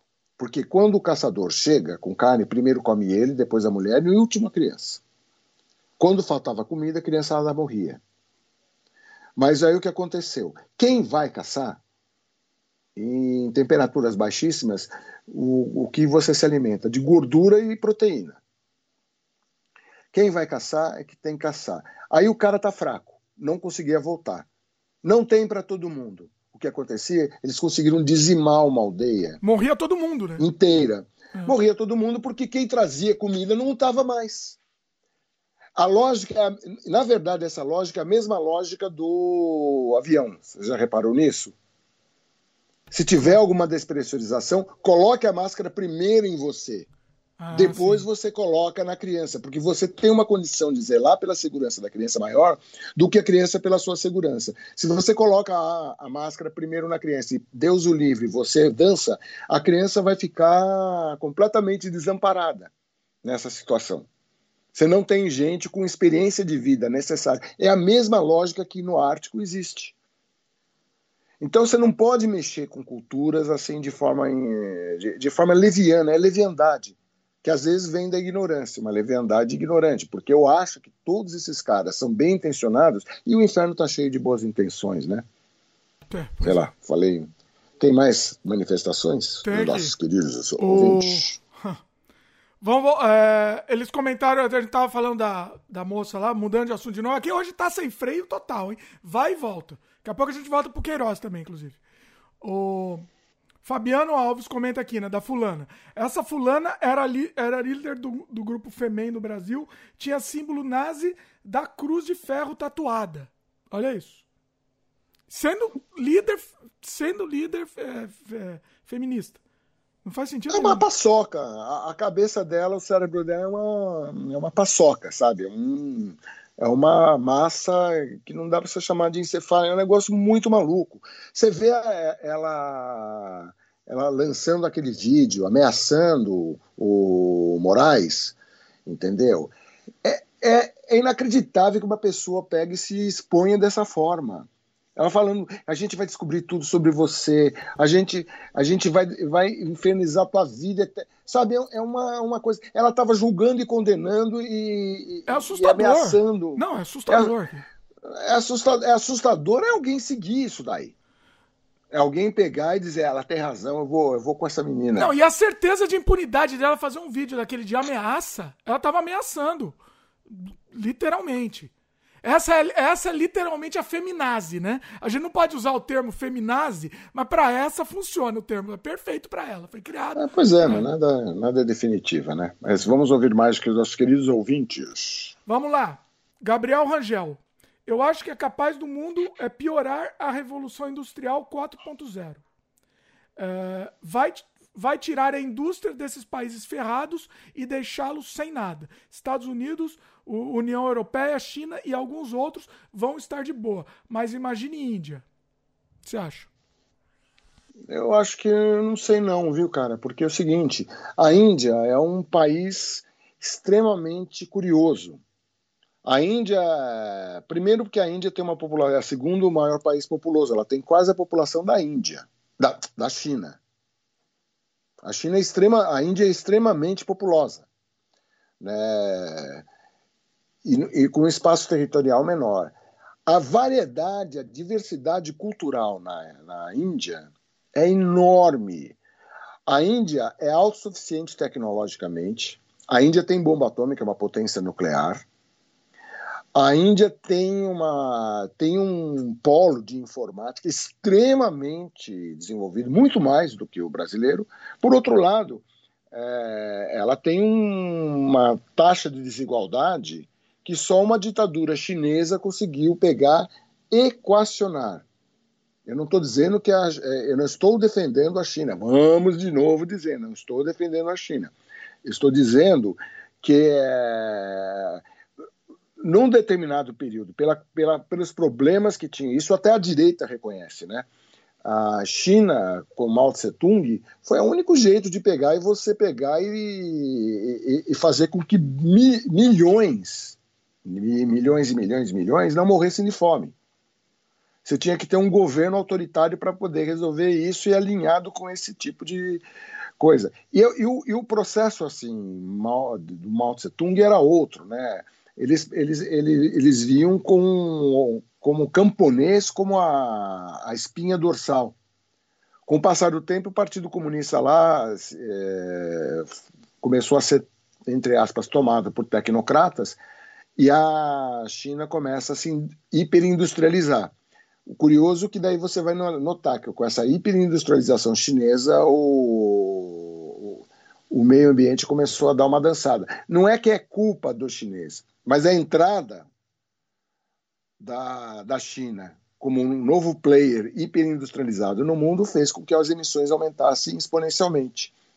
Porque, no final das contas, a questão ambiental é a quantidade de gente que tem no mundo. É muito mais gente que o planeta comporta. Só que a solução Skynet não é, não é aceitável.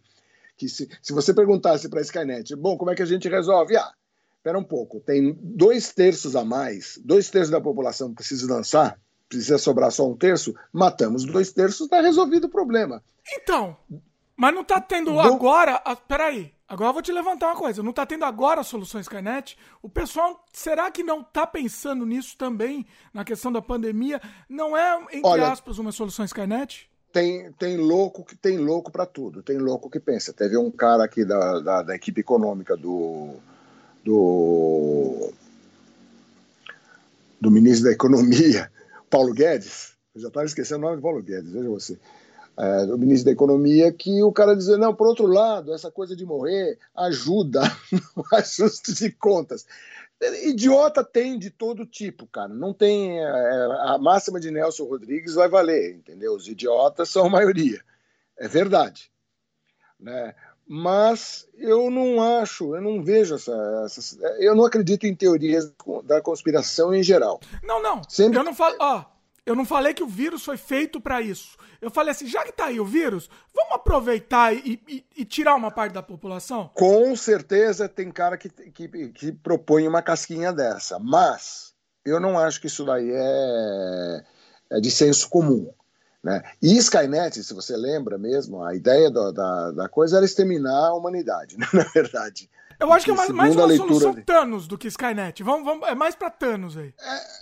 É, é, mas a Skynet é, é, mas a Skynet é meio é, é Thanatos, né? Thanos vem de, Thanatos, de Thanatos Sim. que é é o deus da grego da morte, né? Não, é, você eliminar. É, a, a Skynet queria eliminar, o Thanos queria mesmo tirar uma parte para poder todo mundo viver com mais conforto. O Thanos, é, essa história, essa história de você pegar e você resolver. Eu tô dizendo que é o seguinte: se você diz, eh, se diz, é, se você se despir de todo o conjunto filosófico e de valores e for tomar uma, uma, uma atitude absolutamente racional, sem levar em conta valores humanos, você teria que pegar, separar um terço dos melhores cérebros do sabe, montar um treco assim e detonar. Isso é uma forma, seria uma forma de resolver o problema, totalmente inaceitável em termos humanos. Solução, verdade, solução Hitler aí, né, quase. Eugenia. É, não é nem solução Hitler, porque na verdade era outra história, né? O Hitler é uma coisa completamente diferente. Mas é uma solução de um genocida, de um maluco, né? Pra gente. Então é uma solução que não é aceitável. O que, que a gente precisa fazer? Porque o nosso comportamento é virótico. Nossa, e, e, veja bem, não é que a gente está ferrando a Terra. O planeta, eu acho muito errado essa história. Ah, o planeta agradece. O planeta agradece o cacete. O planeta tá nem aí. Quem dança somos nós, porra. Se, se, se, a, se as condições de vida forem alteradas, quem dança somos nós. Vai morrer muita gente, que é uma forma também do conflito se resolver. A natureza vai dar um jeito ou nós vamos dar um jeito. O nosso jeito seria o seguinte: atrasar o processo, porque ele não é, é sanável, eu não acredito que ele seja possível de ser sanado, é atrasar o processo e nós temos tecnologia para expandirmos para outros planetas. Assim, pode parecer uma coisa de ficção científica, mas vejam, é, é, é sabe, é, é, quando a ficção, quando a coisa deixa de ser ficção e passa a ser ciência. Lembrando que o Asimov era um físico, né? Pois é. Então. Fala aí. Quer que eu vá para o comentário? Não, vá para o comentário. O, o Gabriel Rangel comenta aqui, né? O Guedes, em cima do que você falou.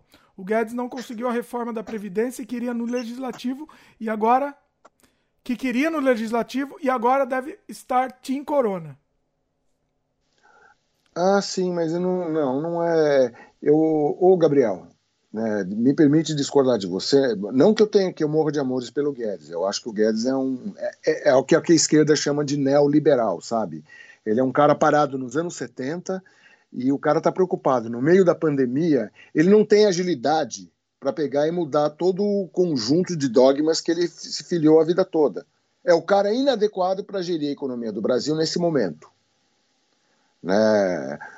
Então, infelizmente, nós estamos com a, com a, com a... então o cara o cara está demorando para pegar, fazer investimento. Ah, eu não quero gastar. Não, sabe, os fundamentos mudam. Você não está tá no meio de uma pandemia, cara. Você está no meio da cri, de uma crise sanitária violentésima. Isso está tá derretendo a economia. Ele não está preocupado com isso. Ele está, mas ele não sabe como resolver. Não, você não viu na reunião lá? absolutamente não, nada de pandemia. O conceito comentado. dele. Não, não foi. É, é, tudo bem, é, é verdade. Mas ele falou. Mas o que ele falou, né? Ele foi, na verdade, ele foi o único que falou. Ele falou um negócio assim: olha, nós temos que ajudar as grandes empresas. Quer dizer, louco. Louco, louco, louco, louco, louco pela ignorância, na minha opinião, né? Por quê? Porque, na verdade, o que sustenta as grandes empresas são as pequenas empresas, o conjunto das pequenas empresas. E você vai apoiar só a empresa grande e vai deixar os pequenos morrer, você vai matar a economia. Além de é. tudo é burrice, né? Além de tudo é burrice. Acaba sendo burrice porque é o seguinte, eu não tô, eu não tô, ele é um cara preparado para exercer um, dentro de uma filosofia é, ultraliberal, que eu acho errada, não concordo com essa, com essa visão, né? é uma visão antiquada do liberalismo econômico. Né? A gente tem que ser mais keynesiano agora. Mudaram, é, sabe? Você está numa depressão por causa de uma crise sanitária. É, quando você traça o paralelo, o, retrospecto é interessante. Os cientistas avisaram que ia dar merda. Ninguém botou uma fé. Quando a merda acontece, entendeu? o pior é que os caras não sabem, porque os caras têm todo um conjunto de normas e contranormas e coisa, e ele não consegue sair disso, né? Tem cara, tem um cara que muita gente não gosta dele, mas eu acho que é o cara mais preparado. Meirelles, por exemplo, falou: meu, os fundamentos mudaram. Foi o primeiro a falar: os fundamentos mudaram porque estamos no meio de uma crise sanitária. Agora a coisa vira o keynesianismo, que foi o que aconteceu. Para resolver a crise de 29, entendeu? O Estado teve que intervir. É o que o, Roosevelt, o New Deal que de Roosevelt salvou e recuperou a economia. Depois que você recupera a economia, aí você começa a voltar, porque existem, sabe, como todas as coisas, o sistema econômico é um sistema orgânico. E o sistema econômico que prevaleceu é o capitalismo. Internacionalmente, o sistema de trocas, a maneira de pegar e se organizar a economia é uma economia capitalista. Entendeu? Eu acho que você tem que trabalhar segundo as regras dessa economia e sempre focando na questão da desigualdade, porque senão a conta nunca vai fechar. Agora, só que você está numa crise sanitária, os fundamentos mudam e você tem que agir de acordo com as necessidades. Você tem que pegar e dar condições das pessoas sobreviverem isso vai criar uma dívida interna que vai ser paga de uma forma controlada. O que você não pode é perder o controle e deixar as empresas, as pequenas empresas, o pequeno empreendedor morrer, entendeu? E por tabela você detona o, até o mesmo grande capital dessa forma, né? Tem um, o, o Gabriel fez vários comentários sobre isso que você está falando, mas tem um comentário antes do Peter Townsend do outro assunto que a gente falou, só para não deixar passar, porque é interessante. Aí depois a gente volta com essa questão do, do, do Paulo Guedes, enfim. Beleza? Só para não perder o, o, comentário aqui. O Peter Townsend comentou aqui, né? Que a gente tá, estava falando da questão da ilha lá, do, dos conflitos culturais, né? Teve um cara que tentou evangelizar uma ilha remota que era habitada por uma aldeia. Os nativos mataram ele. Bastante acontece isso, né? O, o Sardinha lá, não tinha o bispo Sardinha que aconteceu isso? Ah, não, teve várias coisas, tem várias histórias aí de gente que foi se meter com, com uma outra cultura, né, e acha que. É fanatismo, né? Daí o fanatismo religioso. Ele acha que Deus vai proteger, assim como tem pastor dizendo que não, venham para o culto porque Deus vai proteger vocês do coronavírus. Pois é. é. Você sempre vai ter. Você sempre vai ter esse idiota. Não tem jeito. É, é inacreditável, né? Que ele continua achando que, que vai ser protegido do, do coronavírus com isso que tá tudo que, tudo que tá acontecendo, né? É, é inacreditável que continue pensando isso. Era o momento de repensar a vida, né? De repensar suas crenças, repensar sua vida. Esse é um grande momento de acontecer isso, né? É, bom, enfim. O Gabriel Rangel comenta Não, sei aqui... lá, é tudo é aprendizado. Oi? Fala, fala. Gabriel Não, pode Rangel, falar. Gabriel Rangel. O... Não, é, é isso aí. Eu estava concordando com você. Gabriel Rangel falou aqui. O... Ah, voltando agora para o assunto do Guedes, tá? O. É, é? Ele fala de ajudar grandes empresas e contratar um milhão de jovens pagando somente 200 reais para construir estrada. É. É, é um Zé Mané. É Mané, é Mané, meu. É, isso, é ine, isso é inexequível. Aí ele fala, ah, não, vamos pagar. Quem vai viver com 200 reais? Pois é. é, é. Ah, não, mas pelo menos... Não, tá mal, tá mal... Não tem planejamento. E outra, eles não cuidaram, eles tomaram a decisão. Congresso, o Congresso foi ágil, isso é, é bom que se diga, o Congresso foi ágil, né? E aprovou todas as coisas que tinham que ser aprovadas. Quando chegou na hora do governo, eles, eles burocratizaram, porque assim, ah, não, mas eu não quero gastar. Meu, não é, não é maneira, não é o raciocínio que você tem que ter nesse momento. Você tem que fazer tudo isso, você tem que gastar com controle, obviamente, com planejamento, mas você tem que liberar. Nos outros países, nos países desenvolvidos, todo mundo liberou capital rapidinho para a coisa pe pegar. Estão fazendo disso, essa conta vai ser paga. Sim. Entendeu? Mas você vai pagar com a economia andando. Pois é. Sabe? É, é, é, obviamente que a coisa não é tão simples. Né? É fácil falar aqui. Não é, mas o, eu acho que o governo brasileiro, no caso a equipe econômica atual, está patinando porque ela não sabe como pegar esse trabalhar o momento. O Peter Tauschen é comentou que aqui acho. que com 200 reais ele compra a maconha que fuma no mês. Olha só. Olha lá uma coisa pra é. vocês. Com 200 é, reais. O que ele vai fazer não, é o seguinte: não dá para comprar nenhuma calça jeans pra uma menina. Conhece pois esse é, meme, bicho, já vi mas é... é não, pois é, é, é terrível, né? Terrível. Estamos ferrados. Gabriel Rangel fala aqui: Meirelles é bom. Eu até botei filtro no Facebook para que o Andrade, aí ele coloca entre parênteses, o Haddad, por favor, chamar o Meirelles. É, pois é, mas é, é verdade, né? O Meirelles é. O Meirelles é. Na época da, da eleição, né, a, a, o mundo é complexo. Na verdade, o mundo, é, o, o, mundo se tornou tão complexo que as ideologias, elas, é, isso é, uma, é o que eu acredito, né? As ideologias elas não dão mais resposta para as necessidades. Já deram. Já houve um momento. Né? Se você lembrar, Karl Marx ele começa a montar o complexo filosófico de distribuição e da questão do capital, trabalho, a questão do conflito capital-trabalho, ele desenvolve essa, toda essa tese no século XIX.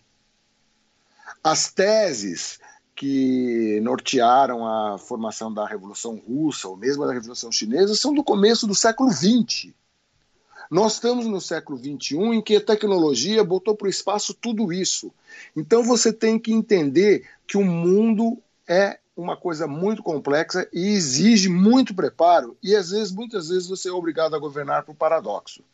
Então, quando a eleição, essa última eleição para a presidência, foi apareceu no cenário brasileiro, eu entendi que o melhor candidato para aquele momento não significa entendeu? Eu tenho uma simpatia muito grande pelo Haddad, pela história dele, pelo jeito com que ele, entendeu? É um, um cara correto, é um cara inteligente, é um...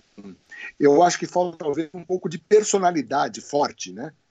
Para o Haddad para se contrapor a personalidade muito forte que é a do Lula.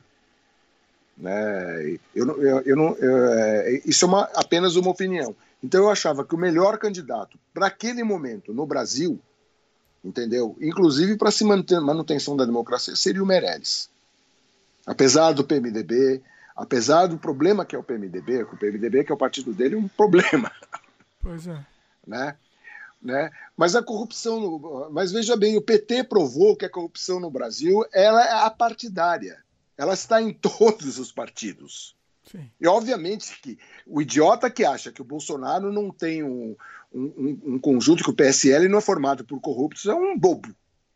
É, é o mínimo. É o mínimo. Então você tem, é, você tem na verdade a, a corrupção ela é endêmica no país.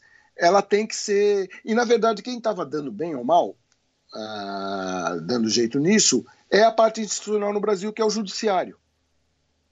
Agora eu me lembro quando estava vendo lá o problema com a Dilma, não sei o quê, o pessoal de esquerda detonando o Congresso e detonando também a mesma forma como os bolsonaristas, não no mesmo nível, mas da mesma forma.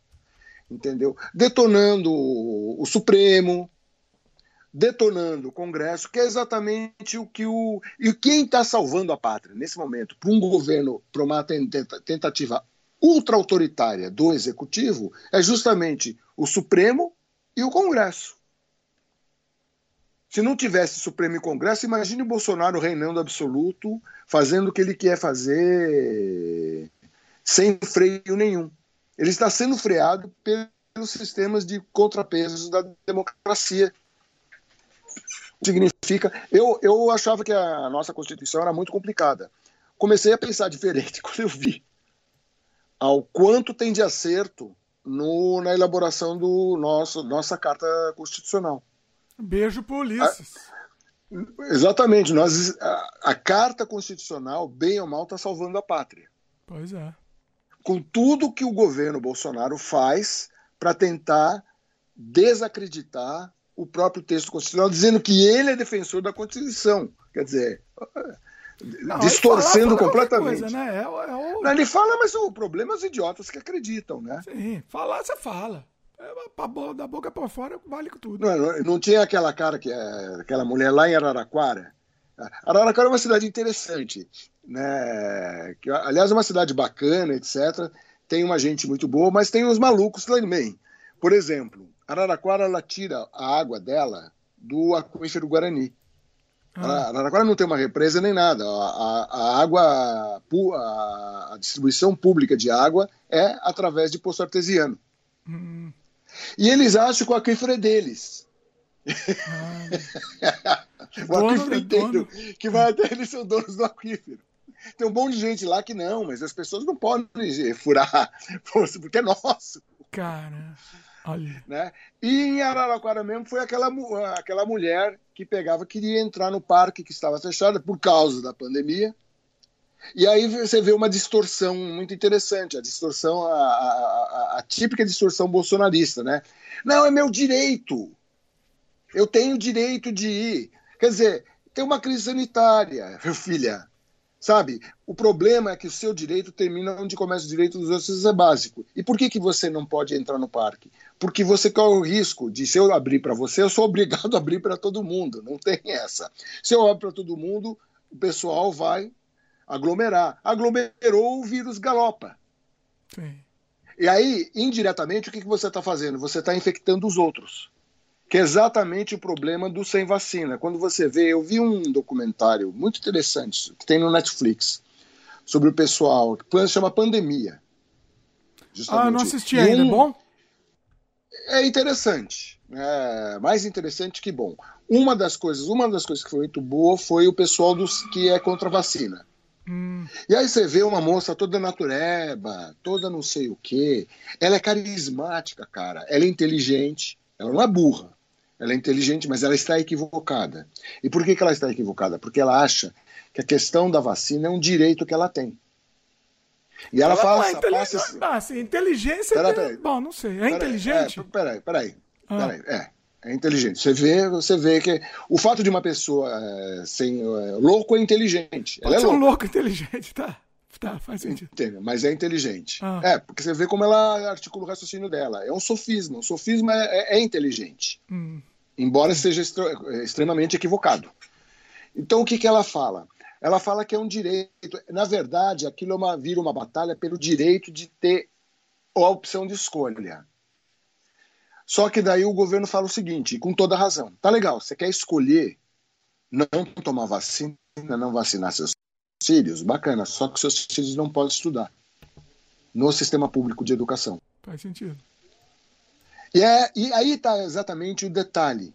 Opinião, uma questão de direito. É que quando a sua atitude começa a detonar os outros, você não pode fazer isso. É simples assim. Então, todo o argumento dela, ela faz um argumento muito bem, coisa que ela não está levando em conta o semelhante. Na verdade, não. Só pensa nela. Em função é. do direito, dire, o direito individual dela de não tomar vacina. Bom, bacana. Você não é obrigado a vacinar seus filhos. Você não é obrigado a tomar vacina. Mas aí você tem que ficar isolado dos outros. Porque se você tem sarampo, por exemplo, sarampo é tão contagioso quanto Covid. Ou mais. Sim. Então você tem, tem vacina, você tem que tomar. Não tem, não vai, seu filho não vai estudar porque ele pode contaminar os outros. Sim. E é um esforço desgraçado. Você marca a toca com essas doenças, o sarampo serve de uma boa, uma boa lição com relação a gente entender o que a gente pode esperar da Covid. Você marca a toca com o sarampo, isso ele reaparece, bicho. O desgraçado do vírus é super contagioso. É. é uma praga. Então, e sarampo você tem vacina. Aí a pessoa não quer tomar vacina porque, sei lá, porque ela acha que tem alien.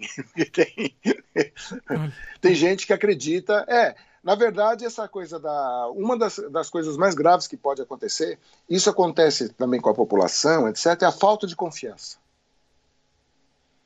A falta de. Uhum. Eu, eu conheci um. Eu conversei com um brasileiro que mora lá na Nova Zelândia. Ele falou para mim: olha, o que a Jacinda falar, eu faço.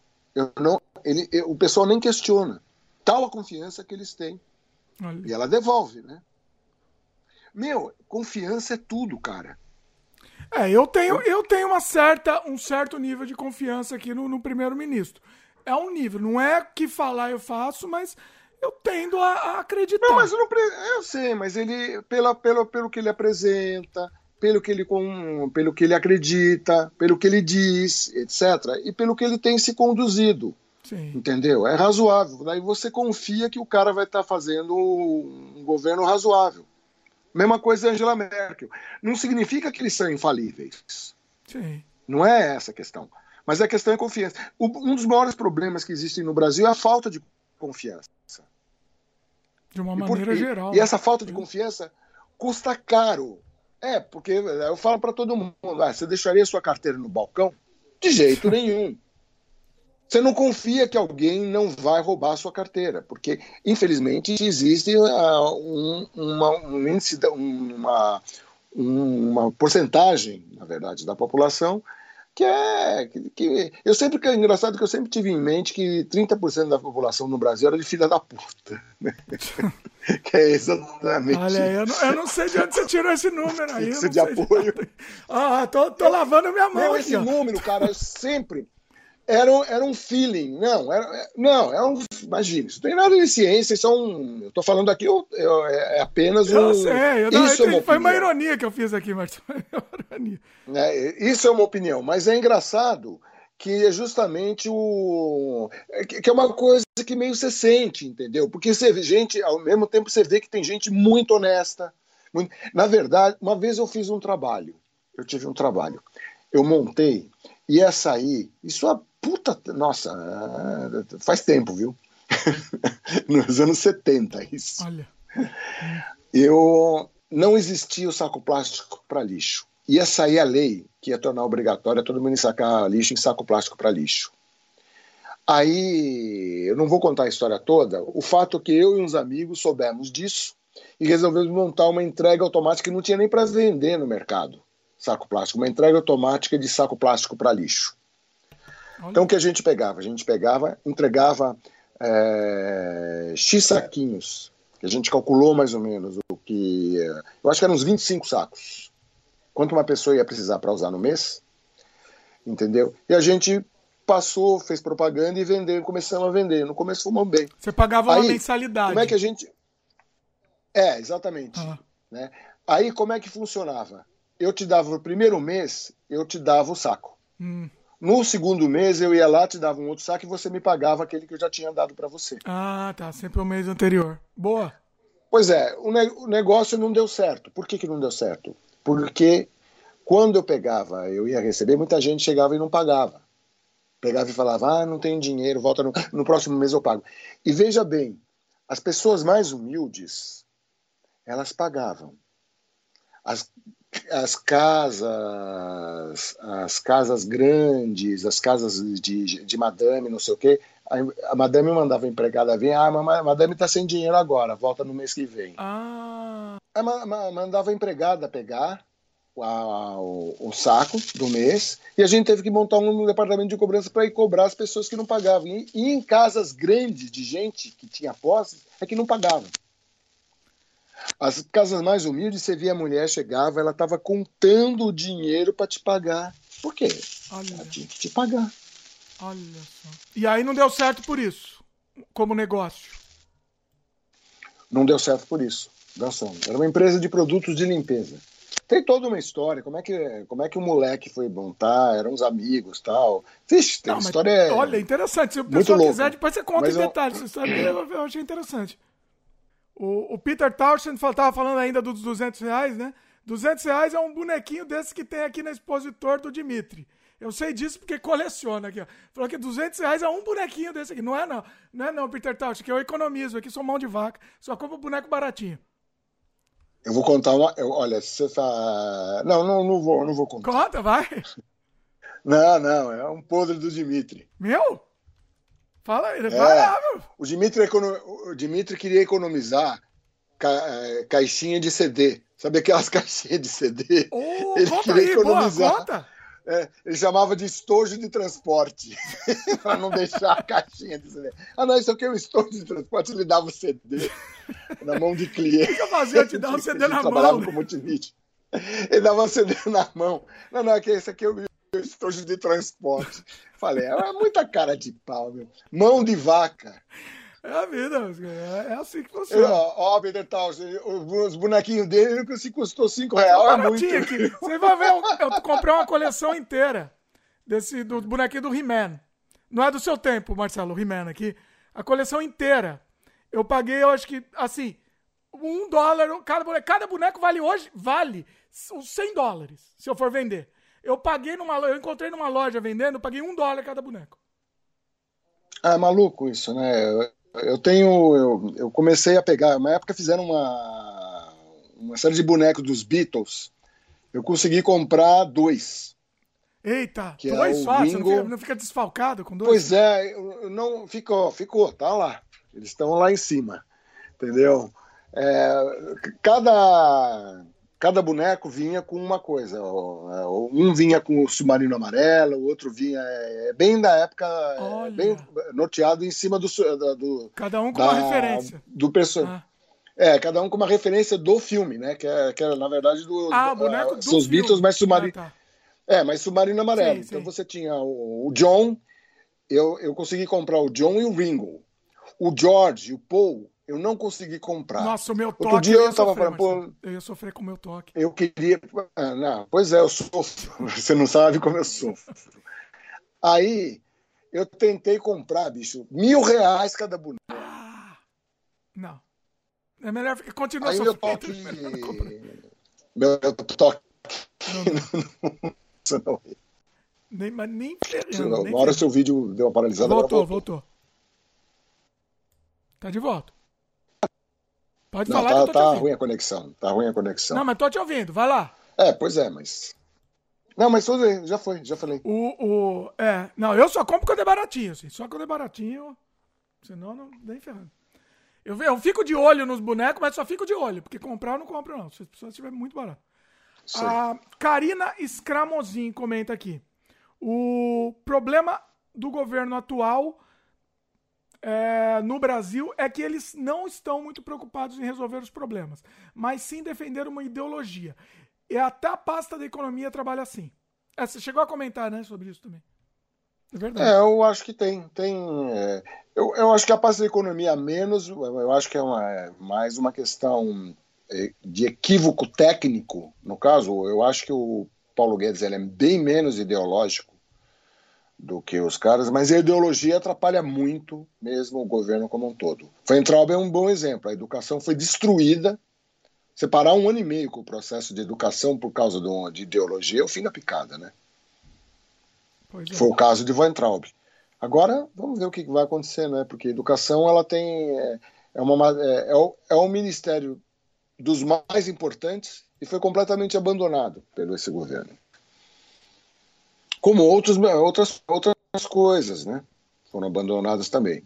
Pois é. É, no caso do, do, do, Paulo Guedes, eu acho que é um equívoco do, do, do que a esquerda costumou chamar de neoliberalismo. Né? Vamos, vamos, vamos, adotar então o termo. Ele é neoliberal demais, o, pois Paulo é. Guedes. O Peter Townsend é, concorda com você, que você quando você falou da vacina. O Gabriel comenta que a, a Merkel está se provando novamente uma ótima líder, mesmo com esse tempo todo no cargo. Sim. O Fernando Vondorf comenta aqui. As líderes internacionais, como a da Nova Zelândia, Islândia e Alemanha, demonstraram que não é necessário autoritarismo para se ter respeito do povo e poder governar uma nação. Perfeito. É isso aí. Isso aí. É isso mesmo. É... Não há. É, a melhor. É aquela. O Churchill, que não era exatamente um democrata, isso aqui é curioso, né? Pois é. Mas o Churchill é, tem aquela frase, né, que é famosa, que diz, né, olha, com certeza não é o melhor dos governos, mas não existe outro melhor. Democracia, cara. Democracia. Ainda, por mais imperfeita que seja, é o melhor formato de governo.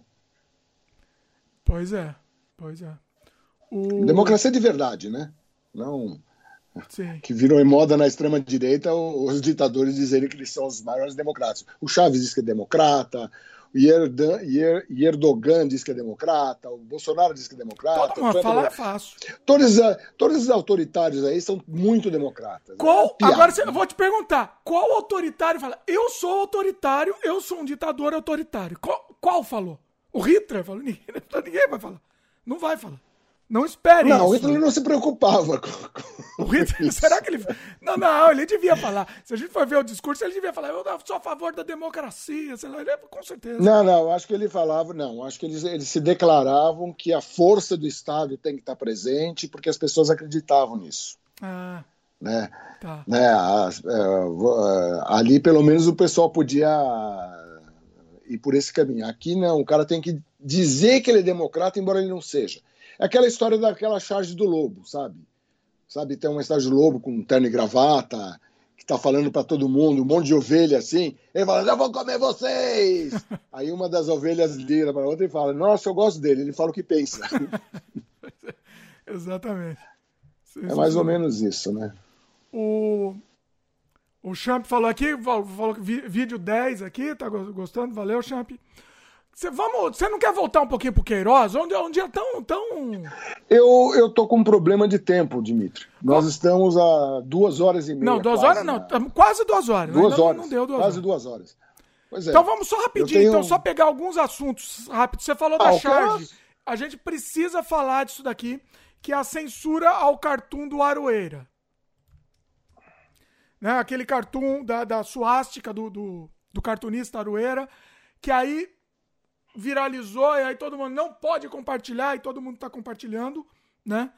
É, Bom, isso é que nem a história em quadrinhos lá do Rio Centro, quando o Crivella mandou recolher a história em quadrinhos porque tinha negócio homossexual, viralizou aquilo lá, os caras tiveram, os caras falaram, pô, a gente gostaria que o Crivella nos patrocinasse porque o cara aumentou as nossas vendas. A questão é o seguinte, né? É, pegar o Aroeira é, é, é um contrassenso tamanho, né? Quer dizer, é sempre do... o problema é que o pessoal age sempre com dois pesos e duas medidas. Quando o autoritarismo é meu, eu sou democrata. Quando uma pessoa pega e diz que eu sou autoritário, não. Ele é um filho da puta que tem que ser preso porque ele está me difamando. Quer dizer, é um...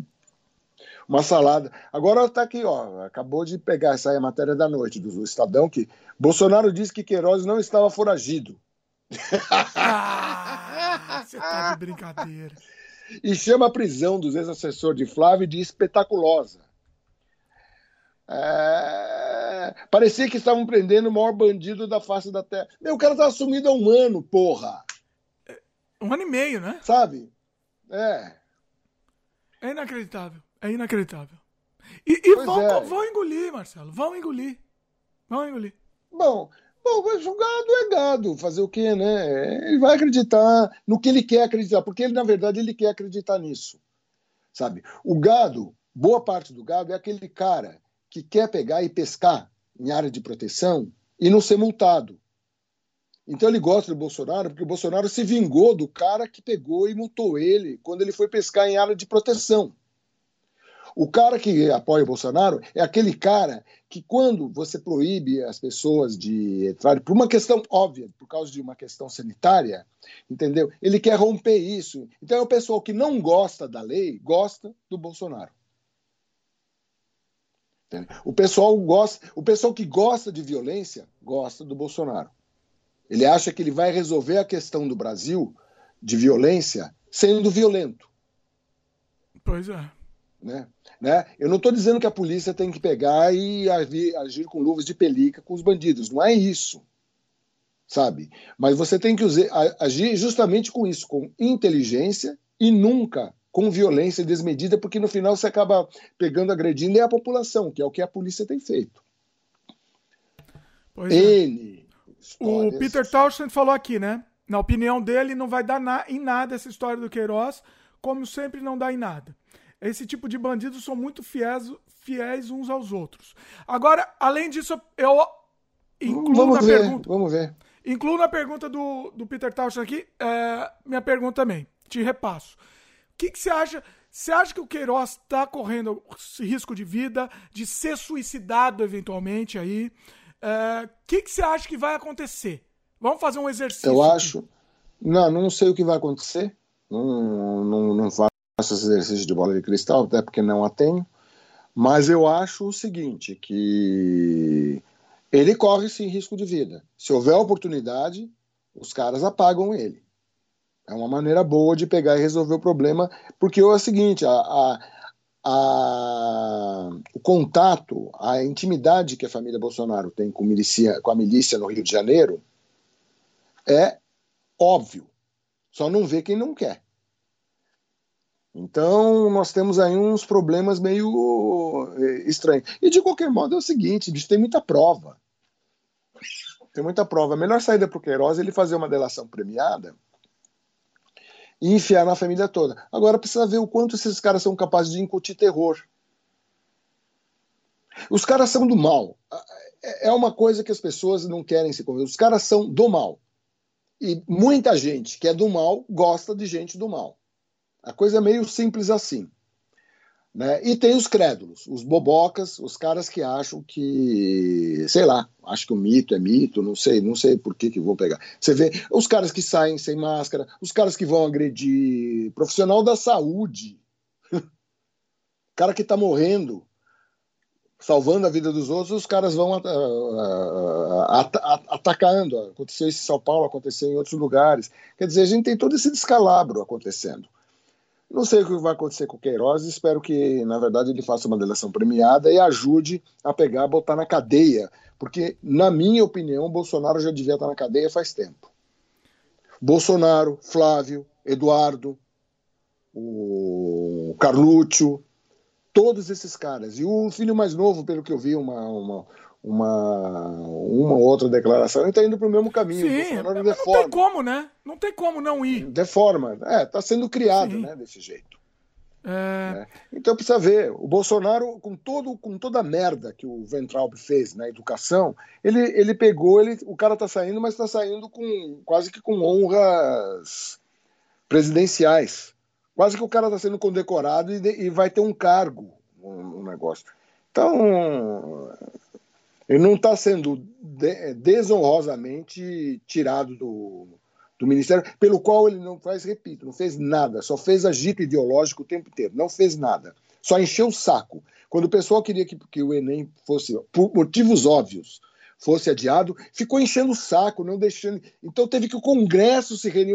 Ele, sabe, o Bolsonaro drena as energias do país para agir do que precisa. Pô, o cara se recusa a pegar, uh, adiar o Enem. Então tem que haver sessão de, sabe, em vez de o Congresso estar tá discutindo coisas que deveriam ser mais importantes para a gente, tem que pegar e demover o cara de um absurdo, porque ia prejudicar milhões. É complicado. Esse é o problema da família Bolsonaro. O problema da família Bolsonaro é que ela drena as energias do país por causa dos cargos que ocupam. É simples assim, meu Deus. Agora eu vou te perguntar uma coisa. Na sua opinião, você acha que.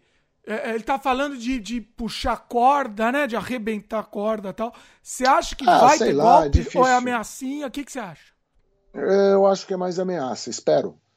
Até pelo seguinte, entendeu? Se, se tiver que ter golpe, Forças Armadas resolverem pegar, jogar no lixo 30 anos de recuperação de imagem que eles fizeram, porque eles saíram da democracia, saíram para a democracia e ficaram dentro dos limites, porque é uma, um exército é uma força de Estado. Qualquer golpe de, de, um, de um órgão de Estado, entendeu? É uma puta subversão da ordem nacional. Isso, isso é que é subversão sabe? Desde que existe uma Constituição, ela tem que ser obedecida. Quando o Bolsonaro diz que ele, não, porque não estou a favor da Constituição, ele mente, mente descaradamente. Ele não está a favor, sabe que não está a favor, ele está querendo pegar e ganhar uma parada. Então está torcendo a realidade. Fica fazendo ameaças, mas eu, muitas delas provavelmente é blefe. Agora, tem um bando de militares de pijama, que é uma merda, e tem os militares que são merda. Fazer o quê? Assim como tem militares muito, muito bons. É muito complicado. Eu acho que o exército está dividido. Ele tem um, um, poder de sedução com relação à, à soldadesca, policial, porque policial é um cara muito despreparado no Brasil. Sabe? Eu acho que a maneira de, de pegar e se montar o, a polícia no Brasil foi extremamente irresponsável por parte de todos, de todos os governos, inclusive. Sabe? Há um equívoco, o pessoal tinha que repensar. Assim, e veja bem, não é uma coisa fácil. E veja bem, os Estados Unidos agora está começando a repensar em função de uma atitude de um policial branco com relação ao menino lá em, em Minneapolis, né? É o Floyd. Floyd. É, pois é. Daí agora até o Trump vem vindo assim, porque viu que estava perdendo, que começou com coisa, botar exércitos na rua, começou a falar um monte de bobagem. O general, eu achei muito interessante essa coisa do comandante em chefe das Forças Armadas norte-americanas pegar, vir a público e dizer: olha, eu errei de estar lá naquele negócio, eu não pretendia estar, eu não me toquei da coisa, sabe? Foi errado eu estar lá. Isso tirou o chão do Trump, pode ver. Isso deu uma bela tirada de chão do Trump. O que mostra que a democracia americana, entendeu? Com todos os problemas que ela tem, com, com todos os problemas de desigualdade que os Estados Unidos têm, eles são uma democracia vigorosa. Porque as instituições de Estado e Exército é uma instituição de Estado, não é uma instituição de governo. Essa coisa do artigo 42, que os bolsonaros começaram a pegar e dizer que o exército é o exército do poder moderador, isso é falácia, isso é distorção que eles sempre fazem, distorção. Eles estavam distorçando um texto que é claríssimo. Sabe? O texto claramente diz que existem três poderes na República, que é o executivo, que é feito para governar, executar, né? O legislativo, que é feito para montar as leis que vão, que vão ser que vão nortear o governo, e o judiciário, que é o guardião da Constituição, que é os caras que pegam e mantêm, é a parte institucional do governo. Então você tem uma, duas partes que são renovadas e uma parte constante, o qual o cara tem que fazer exame, pegar e passar, etc, etc. Quando o judiciário é politizado, não é bom. O Congresso é político. Aí são todas as discussões. Discussões de política têm que ser é, levadas no, nas casas congressuais. E o governo ele tem que governar e executar, entendeu? Em benefício do país. O conceito é esse. Agora, ele dizer que o poder está abusando, abusando o cacete. Se o Supremo pegar e decretar por, eh, em função da Constituição, que Bolsonaro não pode ser mais impedir o Bolsonaro de coisa, ele tem que obedecer, bicho, ponto. Se aí vai haver motim, etc., quando o policial se revolta, é motim. Foi o que aconteceu no Ceará. Aquilo foi um motim e a família Bolsonaro estava por trás daquilo. E aquilo aconteceu no Ceará porque o governo é um governo de esquerda no Ceará. Aquilo foi uma bandidagem que foi feita. E eu acho que o tratamento por, por, é, dado aos, aos revoltosos, os amontinados, porque aquilo não é uma greve, greve de policial não existe, não pode existir. Isso é motim. Foi extremamente suave, vamos dizer, o tratamento. O pessoal continua passando mal. Acho um erro. Mas aí o pessoal fez o que é possível, né, também. Então eu tenho mais medos assim da soldadesca, das, dos policiais, sabe, sabe o, o, soldado policial, etc. Que tem se revelado ultimamente, tem aparecido, né, imprensa e essa coisa das pessoas filmarem direto estão demonstrando uma realidade que não é de hoje que existe, né? Porque quando não tinha essa coisa do celular com câmera, etc., os caras pegavam impunemente, batiam em todo mundo e. Infelizmente as coisas aconteciam. Ó, eu acho que. Exatamente isso que o Gabriel Rangel está comentando aqui. A polícia trata a população civil de periferia como inimigos. Sou a favor de body cam, que é aquela câmera fixa né, no corpo, é, em todos os PMs do Brasil. O que, que, você acha disso? Eu também sou, não, também sou a favor. Sou a favor mais, eu sou a favor do seguinte: eu acho que tinha que ter uma reforma na polícia. Primeiro, eu acho que polícia não devia ser polícia militar. Devia acabar com a polícia militar. A polícia é polícia civil. Ela tem que ser uma polícia civil, treinada para pegar, resolver é, problemas, exercer o poder de polícia que o Estado tem que exercer. Isso não significa ser bonzinho com bandido, sabe? Não, não, não tem nada a ver. Eu acho que tinha que pegar, fazer uma reforma na polícia e tornar o policial mais bem pago. Eu acho que tinha que enfiar no governo, no orçamento do governo, um salário melhor para policial, mas também um nível de exigência, mijou fora do pinico, a, as consequências têm que ser muito severas entendeu? Eu acho que você tem que melhorar a vida do cara, mas o cara tem que ter um nível melhor, um nível melhor de educação, um nível melhor de entendimento, um nível melhor de tudo. Tem que ser um cara esclarecido para exercer o poder de polícia. Não pode botar um Zé Mané, cara, para pegar. Não pode botar um Zé Mané ganhando mal, entendeu? Porque ele vai virar bandido. Na verdade, é isso que acontece. Boa parte da polícia vira bandido. Inclusive porque acaba sendo cooptado. É, é complicado. Bom, Marcelo, tá grande aqui. Eu vou... Último assunto que a gente precisa falar, eu quero saber sua opinião sobre isso. Último assunto pra gente encerrar, hein? O que, que você acha dessas estátuas que estão sendo depredadas no mundo, assim?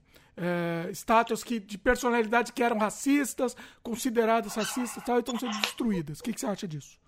Olha, eu acho que é um momento simbólico, ok, mas olha, eu acho eu acho que não deviam derrubar estátua nenhuma, não deviam pegar e fazer. Deviam sim pegar e dizer: olha, esse cara que foi homenageado, esse cara foi um filho da puta, na verdade. Sabe? Esse cara. Mas é o momento, cara. As pessoas. É... Eu não vou criticar as pessoas por estarem derrubando, mas eu não acho que é por aí que você pega. Eu acho que você tinha que pegar e colocar a estátua no deve... o lugar da história no devido lugar. Senão você começa a ficar loucura, senão tem gente que começa a pegar. Tem um monumento de Ibirapuera no Brecheret. Sabe, trazer pro, o passado para o presente é psicose. Aquilo aconteceu. É a mesma coisa que você usar a, a linguagem da época do Monteiro Lobato, que nem o Monteiro Lobato começaram a chamar o Monteiro Lobato de racista. Os critérios de hoje não podem ser aplicados no passado. Você tem que ensinar as pessoas, entendeu? Você tem que esclarecer. Eu acho que um, essa coisa de você pegar e destruir com os critérios de hoje as coisas do passado, entendeu? Você tem que demonstrar e informar as pessoas com relação de que isso daí era de um jeito, mas mudou. Hoje em dia é visto de outra forma. Eu não acho que destruindo monumento, estátua, tal, isso tem uma força simbólica de momento, mas é uma depredação, né? Naquele momento as pessoas equivocadamente acreditavam numa coisa. Hoje elas acreditam em outra. Senão, sei lá, você vai ficar destruindo. Senão você vai dar razão a destruir. Por exemplo, você, você consegue imaginar destruir o monumento aos bandeirantes no, no lá no Ibirapuera? Os bandeirantes têm Pois é. Pois é, não, não faz sentido você pegar. É, é mais importante você explicar o que aquilo significa, botar na perspectiva histórica e dizer: olha, naquela época se pensava assim, hoje em dia se pensa diferente. É, né? eu, eu concordo com você. Eu, eu acho que só. Até, se... Só, só para completar. Ah. Até porque serve para a gente não esquecer de que isso aconteceu. Entendeu? Aquela, você tem que mudar a simbólica da estátua. A estátua é um lembrete para não repetirmos o que isso aconteceu. Porque as coisas que aconteceram. Sim. Quando você elimina o monumento, o negócio, você esquece. Você deixa lá no passado. Você some com aquilo. Isso não é para sumir. É para você colocar as coisas no seu lugar histórico. Não é mais uma homenagem àquela figura, né? É uma, é uma... Exatamente, a homenagem é uma lembrança. Não devemos ser aquilo que, aquilo que aquilo representava, é. aquilo que aquilo foi. Não devemos ser. O que eu digo, você pode na minha opinião, eu concordo com você, concordo. A única coisa que eu acho que assim, se houver possibilidade de retirar aquela estátua do, da praça pública e colocar num museu, eh, seria bem, melhor. Aí é outra. Não, não, mas isso dá tudo bem. Mas uma coisa é você destruir. Então. A, o problema a é a destruição, exatamente. É, a destruição não, não faz. Colocar no museu, colocar no negócio, deslocar, etc. É, manobrar a coisa, mas nunca esquecermos do que aquilo era e o que aquilo foi. Lembrarmos sempre. A pior da nação da humanidade é esquecer. Sim.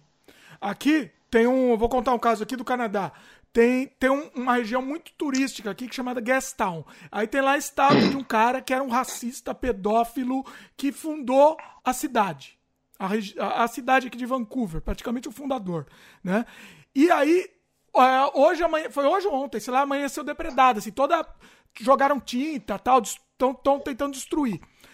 A, a petição é para trocar esse, cara, esse cara casou com uma menina de 11 anos, foi uma coisa assim. A petição é para trocar a estátua do cara pela estátua da menina. Hum. Entendeu? É uma, talvez seja uma coisa interessante. Pega a estátua desse cara e coloca no museu, né? E, e lá, na, lá na rua, deixa a estátua da menina como uma lembrança, sei lá, uma homenagem à menina, eventualmente, sei lá. Uma menina que era, que era indígena, inclusive, e tal, e, e, e casou meio Sei. forçada com o cara, depois ela fugiu. Então tem uma história horrível por trás, né? A, talvez aí seja o momento de fazer isso, né? É uma coisa interessante. É isso, Marcelo? Falamos muito já? Opa! É, pessoal que está assistindo, comenta aí. Lembrando que esse programa também está disponível em áudio para quem preferir só ouvir, está disponível no feed do, do Spotify, do Apple, da Apple Podcast, do Google também. Então, quem prefere só ouvir nossa conversa, vai lá que tá, tá disponível lá daqui a pouco. Depois, um pouquinho depois de ter ido ao vivo, já vai lá pro ar. É isso, Marcelo. Queria agradecer mais uma vez. Marcelo volta aqui em breve. Marcelo, não tem nenhum jabá para fazer? Nada. Então Também. é isso, pessoal. Gostaram do vídeo? Lembre de dar um like aqui no YouTube. Lembre de se inscrever no canal também para receber as novidades e clicar no sininho de notificação também. Participe, queremos os seus comentários, que isso que nos move. Valeu, pessoal, e até a próxima. Falou. Abraço a todos.